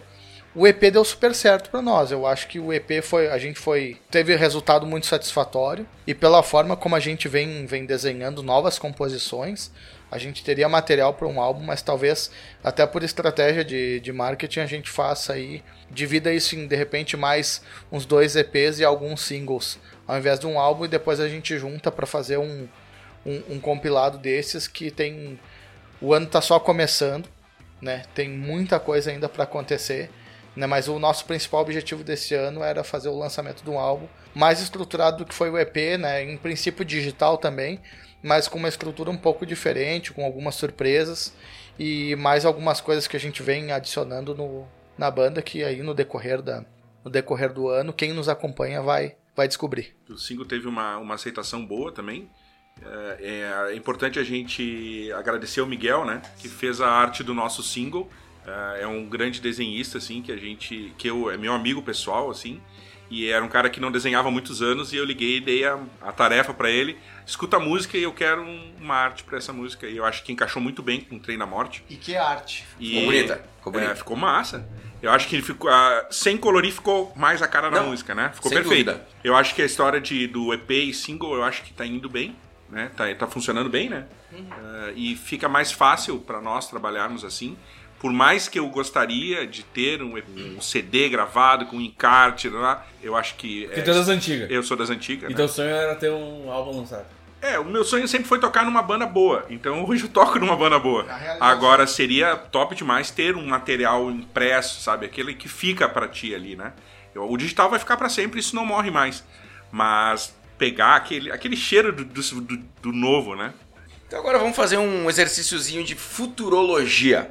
O ano é 2032. Onde está Passo Incerto em 2032, daqui a 10 anos? Daqui a 10 anos. Não, né? aqui as perguntas às vezes elas são É capciosas. ferrar com nós, né? Essa pergunta pode acabar De casamento, preferência, né? de preferência não instala na garagem ainda, né? De preferência já Não, a gente não instala na, a gente não instala na garagem, né? Instala na É, sala. Sala de estar, né? sala de estar. Puta de uma sala, inclusive. Lá onde é que começou o fio desencapado. É. Maior, maior que a sala da minha casa hoje. Não, e é uma grande vitória. Hoje a gente tem um estúdio nosso, né? Tocando no Rock in Rio já é... Não, não, eu, eu ia um pouquinho além. Poder estar colhendo frutos de ter tocado no Rock in Rio já. Ah, isso é legal, cara, pô. Pode ser no palco do, número 2, pra bandas em ascensão, aquela Quem coisa tá toda. contando, velho? Mas, Tanto velho- faz o palco. Cara, É Rock in Rio, Rock in cara. Rio, É o... Ah, porque não é mais rock. Cara, foda-se. O dia do rock, Dia do só rock é vai rock. rock e é o único dia que tem no Rock in Rio. Pra mim é o dia que vale. O resto é festival aleatório. vamos fazer uma pergunta Pronto. então agora. Se oferecesse pra vocês, olha, vocês vão ter que tocar, mas vocês vão abrir pra Anitta. Eu toco, sou músico. Sem problema. Toco. Ah, eu não toco. Vocês vão ter que conseguir um guitarrista. Ó, bot- eu acho que o Pedro também não, Tem hein? coisas que o dinheiro velho. não paga. Ô, Leandro, mas tem bateria eletrônica, né? Tem bateria programável. Claro que toco, velho. Toca, azar. planeta. Não, Até, porque, até porque, deixa eu fazer um parênteses. Eu acompanhei um tempo, quando eu tava estudando, dando uma, uma ouvida nos pratos de batera que a gente tava olhando na época com o Pedro. E tem o, o batera, o batera da Anitta é endorser de uma marca da, da Istambul, acho que é. E eu, eu acompanhei alguns shows que ele bota uma câmera nele e ele tocando. Meu baita músico, velho. Se tu olhar, ah, eu não gosto da música da Anitta. Foda-se, Anitta. Tu vai olhar os músicos que estão tocando com ela, são de excelência. Ah, mas normalmente é assim, né? Os Mas aí, aí nós vamos né, que eles entrar numa outra seara, né? E, eu- e aquela Músicos- história é uma coisa que eu já tinha conversado com o Pedro há um tempo atrás. Se fosse hoje, pra largar meu emprego e ganhar dinheiro tocando sertanejo, que é um ti- estilo musical que eu particularmente não curto, mas eu ganhasse bem pra isso, eu ia tocar, velho. Mas aí nós Porque estamos eu, falando. eu ia preferir muito mais Mas viver aí é uma outra- tocando do que viver dentro do Mas aí é uma outra seara, por exemplo. Se tu for parar pra pensar, os músicos bons no Brasil hoje, músicos bons, estão tocando no sertanejo, estão tocando no pop, porque ali tá o dinheiro. Hoje a gente não toca por dinheiro. Daqui a 10 anos eu também pretendo não tocar por dinheiro. Eu abriria para um Chitãozinho Chororó, por exemplo, sem nenhum problema. Porque eu já acho que é um estilo de música que não é igual ao meu, mas eu acho que tem uma qualidade que eu admiro. A Anitta pra mim é diferente, né? Eu acho que é uma mídia, um marketing. Eu não vou entrar nesse médio porque cada um gosta de uma coisa, né? Ah, se nós for falar por tocar, é a mesma coisa que nós. Se nós decidíssemos hoje continuar com a Passo Incerto e criar uma banda, os Pagodeiros Gordos, por exemplo, nós íamos tocar quarta, quinta, sexta, sábado e domingo. E segunda e terça grátis num outro bar pra ficar bêbado e esquecer o que tocou. Porque nós íamos ganhar dinheiro.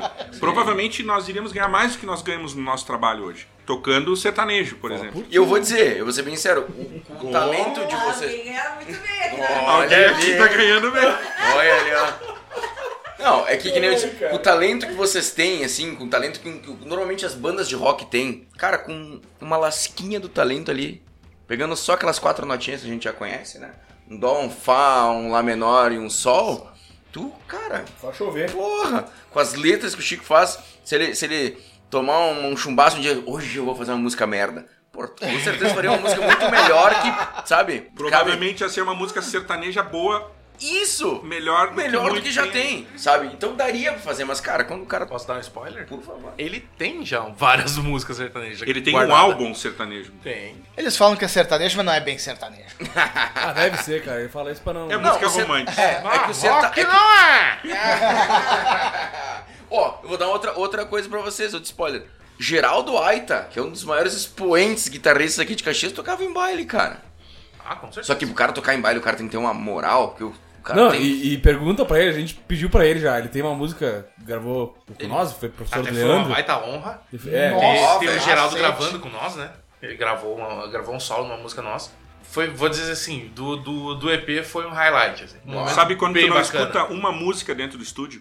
Tu não escuta uma mosca, uma música, tu não escuta nada. Eram os caras parados olhando o Geraldo tocar. Conhece? Cara, Sabe? Tipo, precisa de alguma coisa? Não, não. E tu vai fazer o quê? Já tá pronto.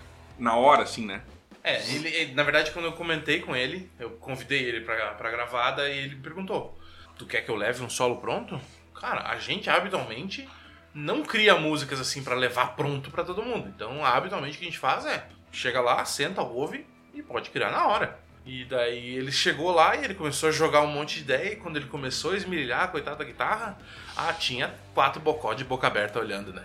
Eu fui aluno do Leandro Moreira, que era vocalista da Burning Hell, né, da banda dele. E, cara, assim, ó, o Leandro já era um monstro, cara. E irmão do Marcelo Moreira, que depois tocou com o Almar, né? Sim. E, é, e... Só que o Geraldo, cara, assim, quando tu via ele tocando, assim, era um negócio que Diferenciado. passava, assim, do... É outro nível, né? Que nem o Paulo. Schreiber. Né? Tu vê ali que tem outra coisa ali. São Incorpora. Aqueles, são aqueles guitarristas que tu ouve, tu sabe que é ele que tá tocando. É isso, tem aquela... Bom, a assinatura, né, que a gente fala tanto, né? exatamente. Ah, pra todos os músicos que eu mandei, eu mandei eu- antes de lançar o, o- o EP, eu mandei só o trecho do, um trechinho do solo pra, uma- pra alguns amigos músicos. Ah, vários deles, nossa, velho, mas tu tá tocando pra caralho. Isso aí não sou eu. velho.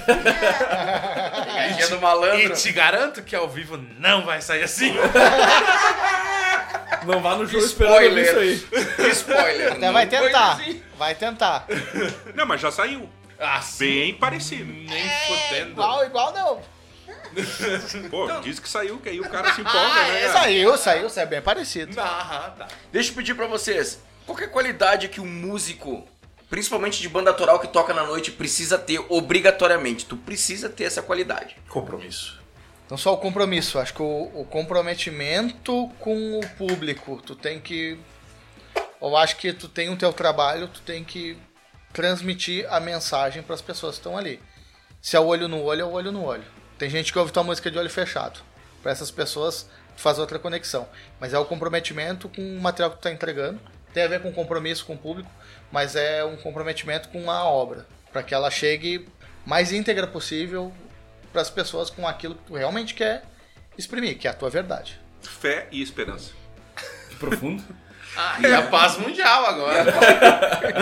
Ah, cara, eu acho que tu precisa desligar uma chave. Que tu tem, que a gente tem sempre é preocupação com a opinião alheia. alheia. Se tem uma banda autoral, o cara tem que desligar essa chave. Porque tem muita gente que vai falar qualquer coisa porque tem inveja. Ah, do teu som, porque tua banda tá, tá bem, faz um som que eu gostaria de ter, ou porque. Sei lá, N motivos. E eu acho que o cara tem que ligar esse botão e tipo, foda-se, vou fazer aquilo que eu acho certo.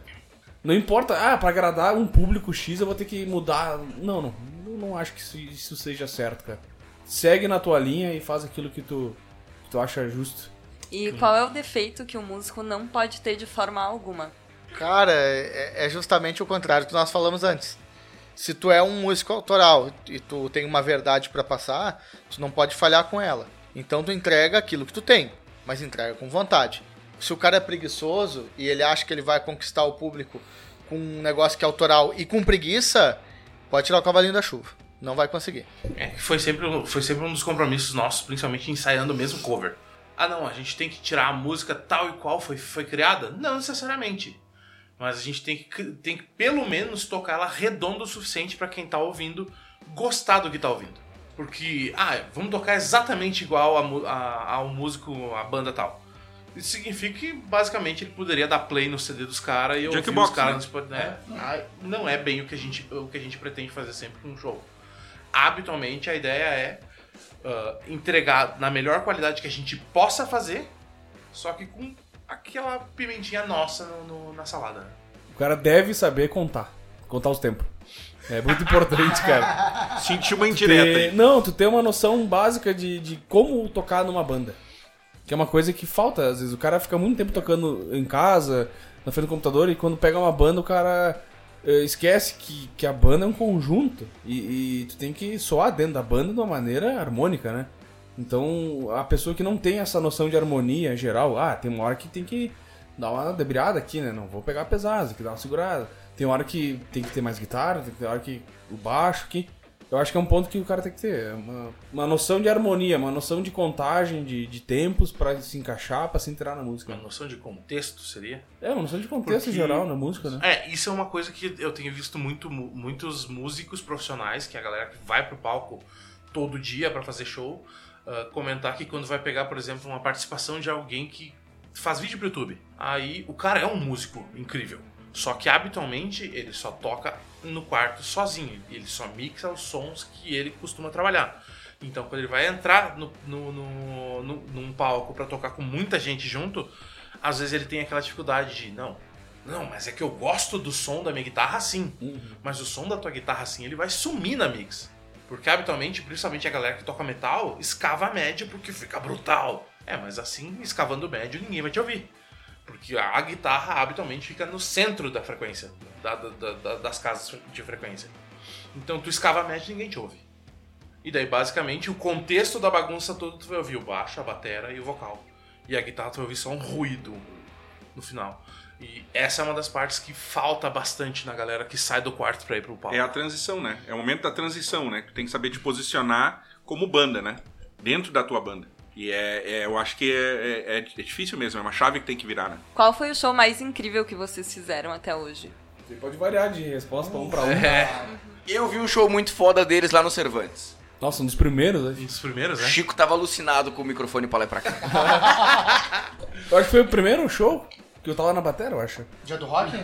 Isso aí. 13 de julho? Isso. É, esse show foi, foi louco. Foi, que pariu. foda. foi no Cervantes também, dia 13 de julho de 2019. 19. Isso aí, Isso. 19. Esse show foi massa. Foi massa. Bem massa. Eu, eu curti bastante tocar lá no. No evento aquele da prefeitura. Gordovato. Ordová Ordová. Sunset. Ordovás foi bem legal. Foi bem legal. Bem legal. Principalmente, eh, enquanto a gente tava tocando, a galera que tem um prédio logo na frente, a galera do prédio toda escorada na janela assistindo nós tocar no prédio todo, assim, foi muito legal. O cara filmou, botou Ah. redes Tem sociais. no YouTube isso aí. Nossa. Tem, tem no YouTube. Tem A duas músicas. tem no YouTube. Tem duas músicas desse Tem, DJ. tem, tem. Quando que vocês se considerariam realizados como músicos tocando na Passo Incerto? O que, que precisaria acontecer? Onde que vocês queriam chegar pra dizer conseguimos? A gente fez. Ah, eu queria fazer uma turnê com o Iron Maiden, só isso. Bem, bem básico. Só isso? Só isso.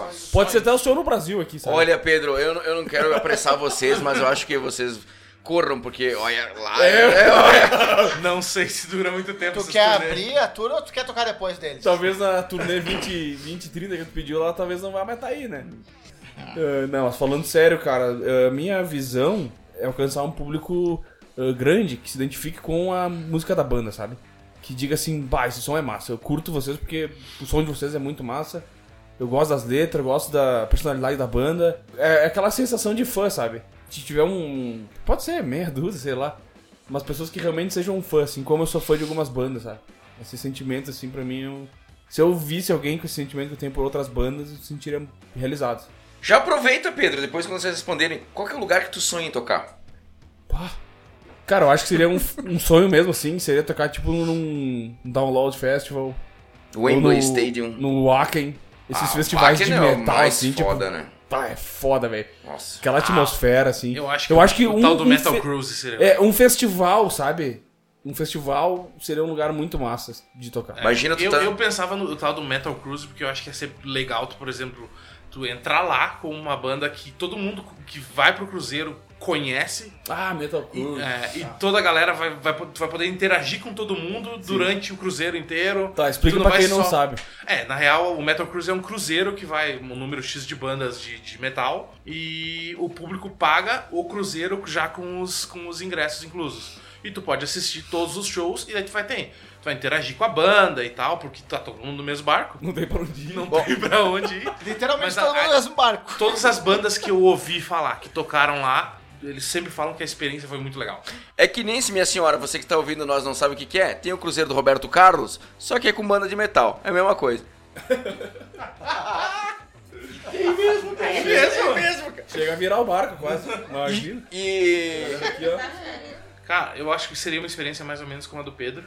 Só que não, não chegou a almejar um Iron Maiden, né? Mas seria, assim, seria ser convidado pra alguma banda internacional ah, porque ouviu alguma coisa da banda e ser convidado literalmente para abrir show deles numa turnê no Brasil, por exemplo. Aí eu acho que sim, ah, tu chegou lá porque algum dos teus ídolos te ouviu o suficiente pra querer tu no palco com eles em algum momento?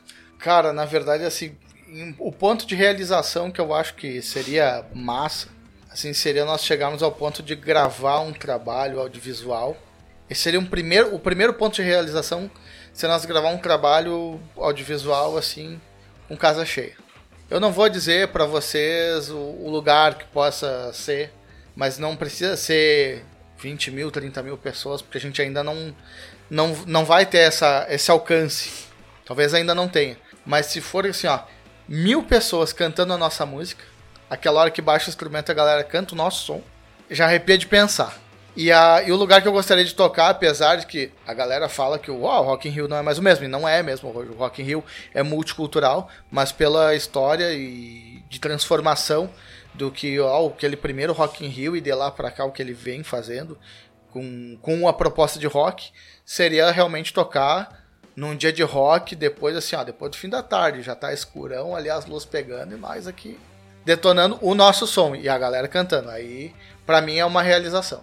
Uma realização como banda, assim, eu acho que seria eh, ser chamado para tocar em- nos lugares pela nossa música, né? pela música autoral que a gente faça. Eh, não só aqui na cidade, como fora. E acho que isso também complementa o meu local que eu gostaria de tocar. Gostaria de ser chamado para tocar ou ter a possibilidade de tocar no Circo Voador, cara. Que eu acho que é um palco, assim, a meca do, do rock nacional. eh, que é uma meta que eu não acho que é impossível, né? Eu acho muito mais fácil a gente tocar no Circo Voador, por exemplo, como banda autoral, do que tocar no Rock in Rio, né? Que eu acho que seria um segundo momento que pra mim seria... O fim da vida pode acabar ali, entendeu? Fui tocar no Rock in Rio, tomei um litro de uísque, eu e meu filho, cara, o mundo acabou, né? Mas o Circo Voador, assim, é um, é um marco, assim, na- no rock nacional. assim. Nós conseguíssemos tocar lá com a nossa música, seria a realização da vida. assim. Vocês acham que é uma limitação vocês ah, cantarem somente em português? Limita o público, o alcance? Ou também vocês têm alguma, algum plano pra de repente en- encaixar alguma coisa em outras línguas? Sabendo de co- como funciona a rede social hoje, a gente sabe que habitualmente o TikTok da vida, o YouTube, o público é gigantesco se tu faz o teu trabalho em inglês. Vinho! Enfim.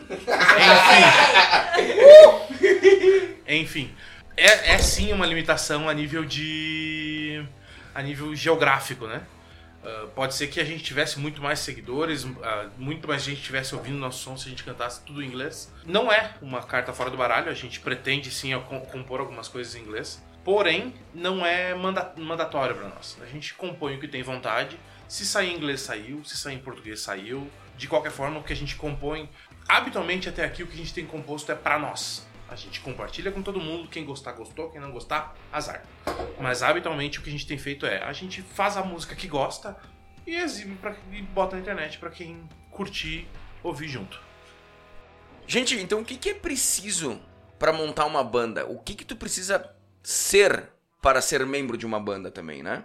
Primeiro, a, a vontade e, a- e o bom senso de lidar com outras pessoas. Qualquer relacionamento na vida não é fácil. A gente já teve atrito na banda. A banda quase acabou.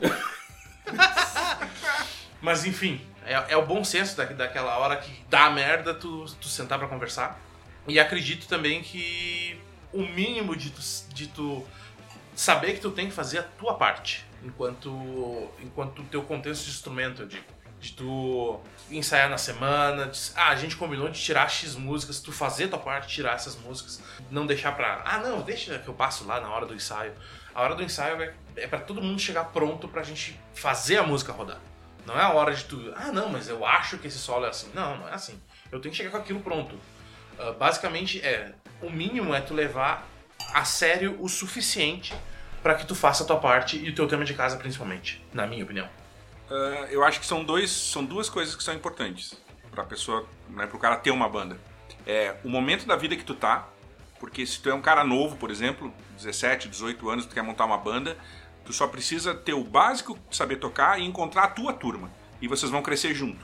E eu acho que isso aí todo mundo deveria ter, né? É como casar uma vez e ter uma banda, todo mundo deveria ter.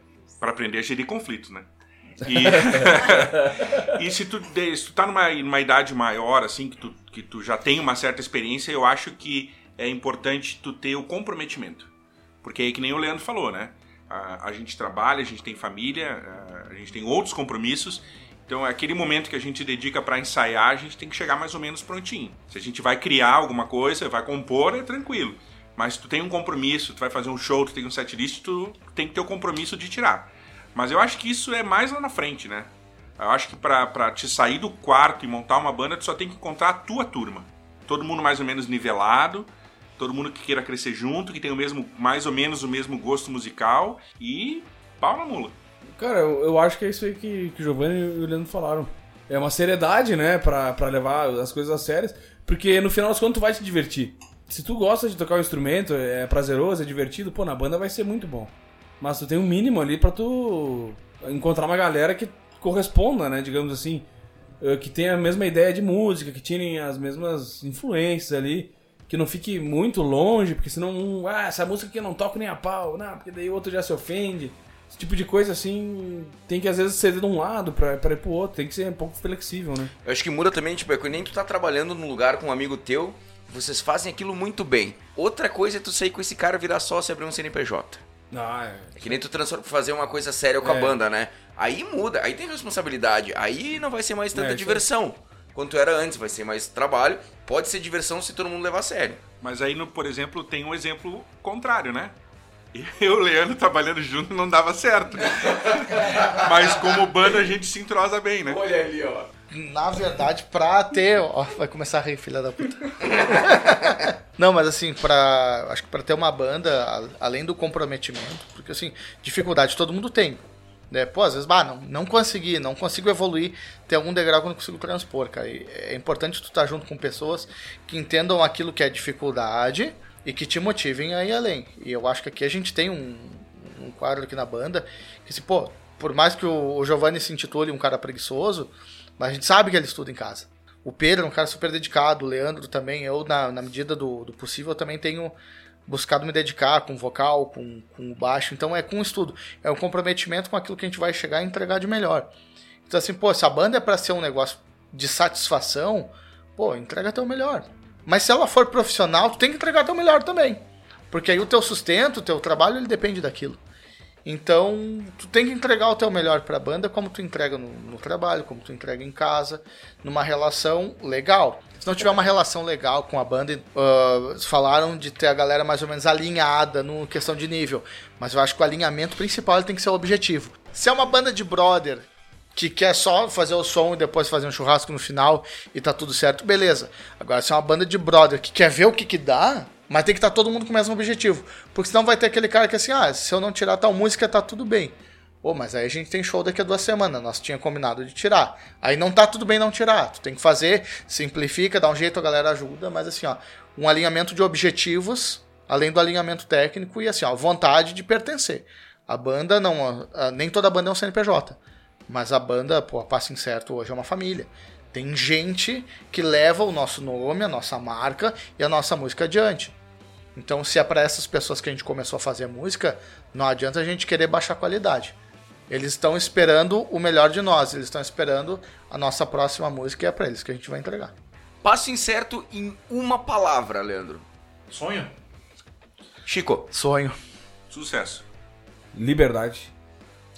Então agora eu quero pedir, começando pelo Leandro, depois o Chico, Giovanni e Pedro, pra deixar uma mensagem pra aquele cara que tem uns amigos e tá de repente pensando em dar um passo maior, comprar uma mesa de som, quer começar a tocar na noite, aquele cara quer fazer uma banda, seja autoral, seja uma banda cover, deixa uma mensagem pra aquele gurizão assim que ou não mais tão gurizão que tem esse sonho também que vocês estão buscando aí. Trabalha pra isso, né, velho? No final das contas, a gente vive uma vez só. E tu fazer o que tu gosta é muito importante, principalmente porque tá, que é um, um problema recorrente de hoje em dia é ah, o problema mental que as pessoas têm, de exaustão e etc. Ah, tu fazer algo que te dê prazer ah, faz muita diferença na tua vida como um todo. E eu acho que isso é, é muito importante. E se tá faltando só um empurrãozinho pra dar espaço, só pensa que é melhor fazer do que pensar que, ah, de repente é só mais um compromisso. Se tu gostar, deixa de ser um compromisso e passa a ser um momento muito divertido da tua vida.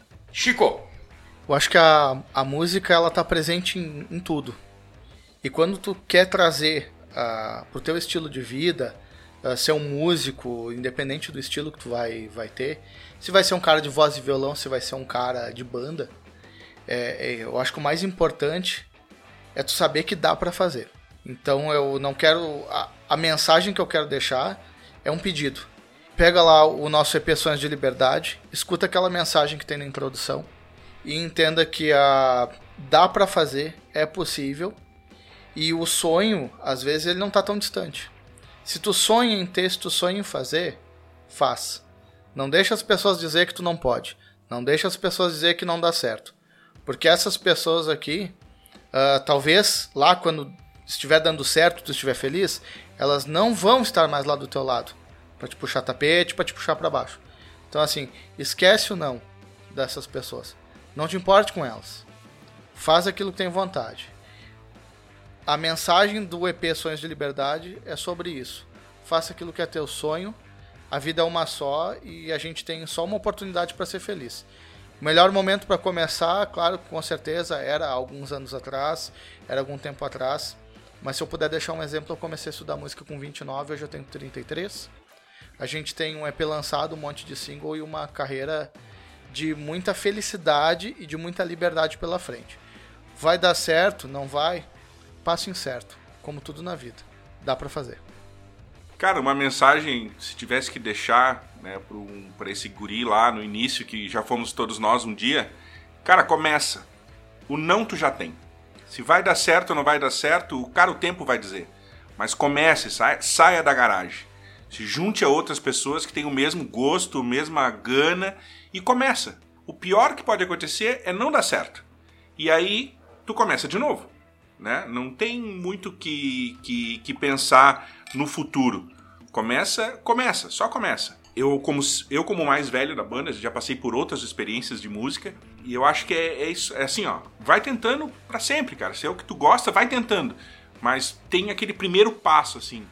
Que tu pega o camarada do lado e senta com ele, faz alguma coisa e aí agrega e começa. Né? O não tu já tem. Não só da, do todo como né, da, da, da família, dos amigos, o não tu já tem. Só começa. Pega tua guitarra, pega teu violão.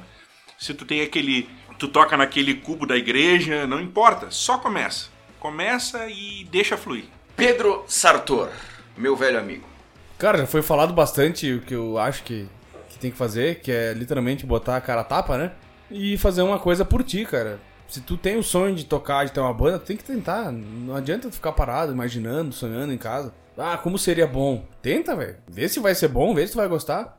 Porque às vezes é um sonho, tu chega ali e não é. Ou vai ser bom e tu vai gostar, tu vai ter teu público, vai ter uh, teus shows, alguma coisa assim, tua banda vai dar certo, alguma coisa assim. Mas o básico é tu pegar e se mexer, cara. Pra qualquer coisa na vida a gente tem que ir atrás do que a gente quer, né? Eu acho que é só resumir, é um resumo do que o pessoal falou, não tem muito o que acrescentar. Tu vai pensar o seguinte: a única coisa que nenhuma das nossas, das nossas esposas pode reclamar é que algum de nós não chega em casa bem num dia. A gente chega tranquilo Verdade. porque tu faz o que, o que gosta em algum momento da tua vida. Para isso tem funcionado como uma terapia, basicamente. Isso é verdade, cara. É assim como andar de moto, algum outro hobby, né? Cara, é, vai dinheiro desgraçado, mas tu chega em casa, tu deixa a moto ali, tu senta e tu fica. Ah, é isso. Como qualquer hobby, né? Tu só perde Hobby, dinheiro, cara. Isso, é. No início, É, qualquer e- atividade amadora, né, digamos assim, é porque tu ama, então o nome já fala. Sim. Não, tu ama aquela coisa. Se tu ama as coisas, tu vai atrás, né? Mas não deixa as pessoas dizerem que é hobby se não é hobby. Se você não encara como hobby, não deixa as pessoas classificarem. A palavra hobby tem sido um. A palavra hobby, a palavra foco. Ah, porque tem que focar em tal coisa, tal coisa. Hoje a gente é multitarefa. A gente não é só aquela coisa que era no passado assim, não. O cara aprendeu a apertar o parafuso. Ele vai ser o, o apertador de parafuso a vida inteira. Hoje a gente é multitarefa, a gente muda de carreira. Pô, cara, olha o tamanho disso mudar de carreira com 30, 35, 40, 45. Não importa. A gente muda, a gente vai trabalhar o resto da vida. Se a gente viver 70, 80 anos, talvez a gente ainda esteja trabalhando, esteja nativa. E talvez lá com 60 tenha vontade de mudar. E tá tudo certo. No passado não dava, hoje dá. Então assim, ah, é hobby? Um hobby andar de moto? Mete bala, cara. Mete bala. Faz um videozinho, monta uma rede social pra agregar a galera que anda de moto, abre um bar pra galera que anda de moto, assim como a banda. fomenta espaços, chega com outras bandas ali. E se tu não encara como um hobby, tu quer um dia viver disso, quando te disserem que é um hobby pra tentar, te, ah, não, mas isso é um hobby, tu nunca vai ganhar nada assim, ô, cara. Se tu pensa em ganhar dinheiro com isso, usa a estratégia correta para ganhar dinheiro. Se o dinheiro é secundário, é consequência do negócio, vai na tua trilha. O importante é saber o que se quer. Coronel Sanders, criador do Kentucky Fried Chicken, o KFC, ele com 70 e poucos anos, 60 e poucos anos que ele virou milionário, que ele botou a empresa dele, que ele resolveu criar um nome, cara. É isso aí. Pica. Chegamos no final de mais um episódio e agora eu vou deixar a palavra com meus colegas de bancada para suas considerações finais. Começando com minha colega e minha namorada, Linara Filipão. Ah, então, primeiramente, queria agradecer, né, vocês a ter- terem vindo, disposto do tempo de vocês. Eu sei que provavelmente vocês gostaram, porque vocês estão falando de algo que vocês gostam muito, dá pra sentir quando vo- vocês falam. E isso é algo que eu acho muito legal, isso já comentei várias vezes com, com o Bump, que é muito legal escutar as pessoas falarem das suas paixões. Isso inspira muito a gente. E eu queria agradecer mais uma vez por vocês terem nos inspirado na tarde de hoje. Me sigam nas redes sociais, no Instagram, arroba Lifilipon, e no Facebook é Linara Filipon, eu acho. Não sei porque quase não entro, então provavelmente se você me solicitar, eu vou demorar 432 anos para lhe aceitar. Agradecer principalmente a, a- ao pessoal por abrir as portas para receber a, a banda aqui hoje, para estar falando com vocês. Ah, nos sigam nas redes sociais, arroba Passo Incerto. No YouTube não é ainda, vai que algum dia a gente chegue lá. Mas enfim, procura lá Passo Incerto em qualquer, uma, em qualquer rede social e você vai encontrar um pouquinho do nosso trabalho. Quero agradecer Fio Desencapado Cast, Linara, Bump, né, pela oportunidade aí. Os demais colegas de bancada que hoje não não aí, mas o, o Pedro tá aí também compondo esse, esse belo quadro. E agradecer a oportunidade, né? Demorou um pouquinho para acontecer, a gente esperou ficar num ambiente um pouco mais seguro. Estávamos ansiosos para para vir aí. Nós também.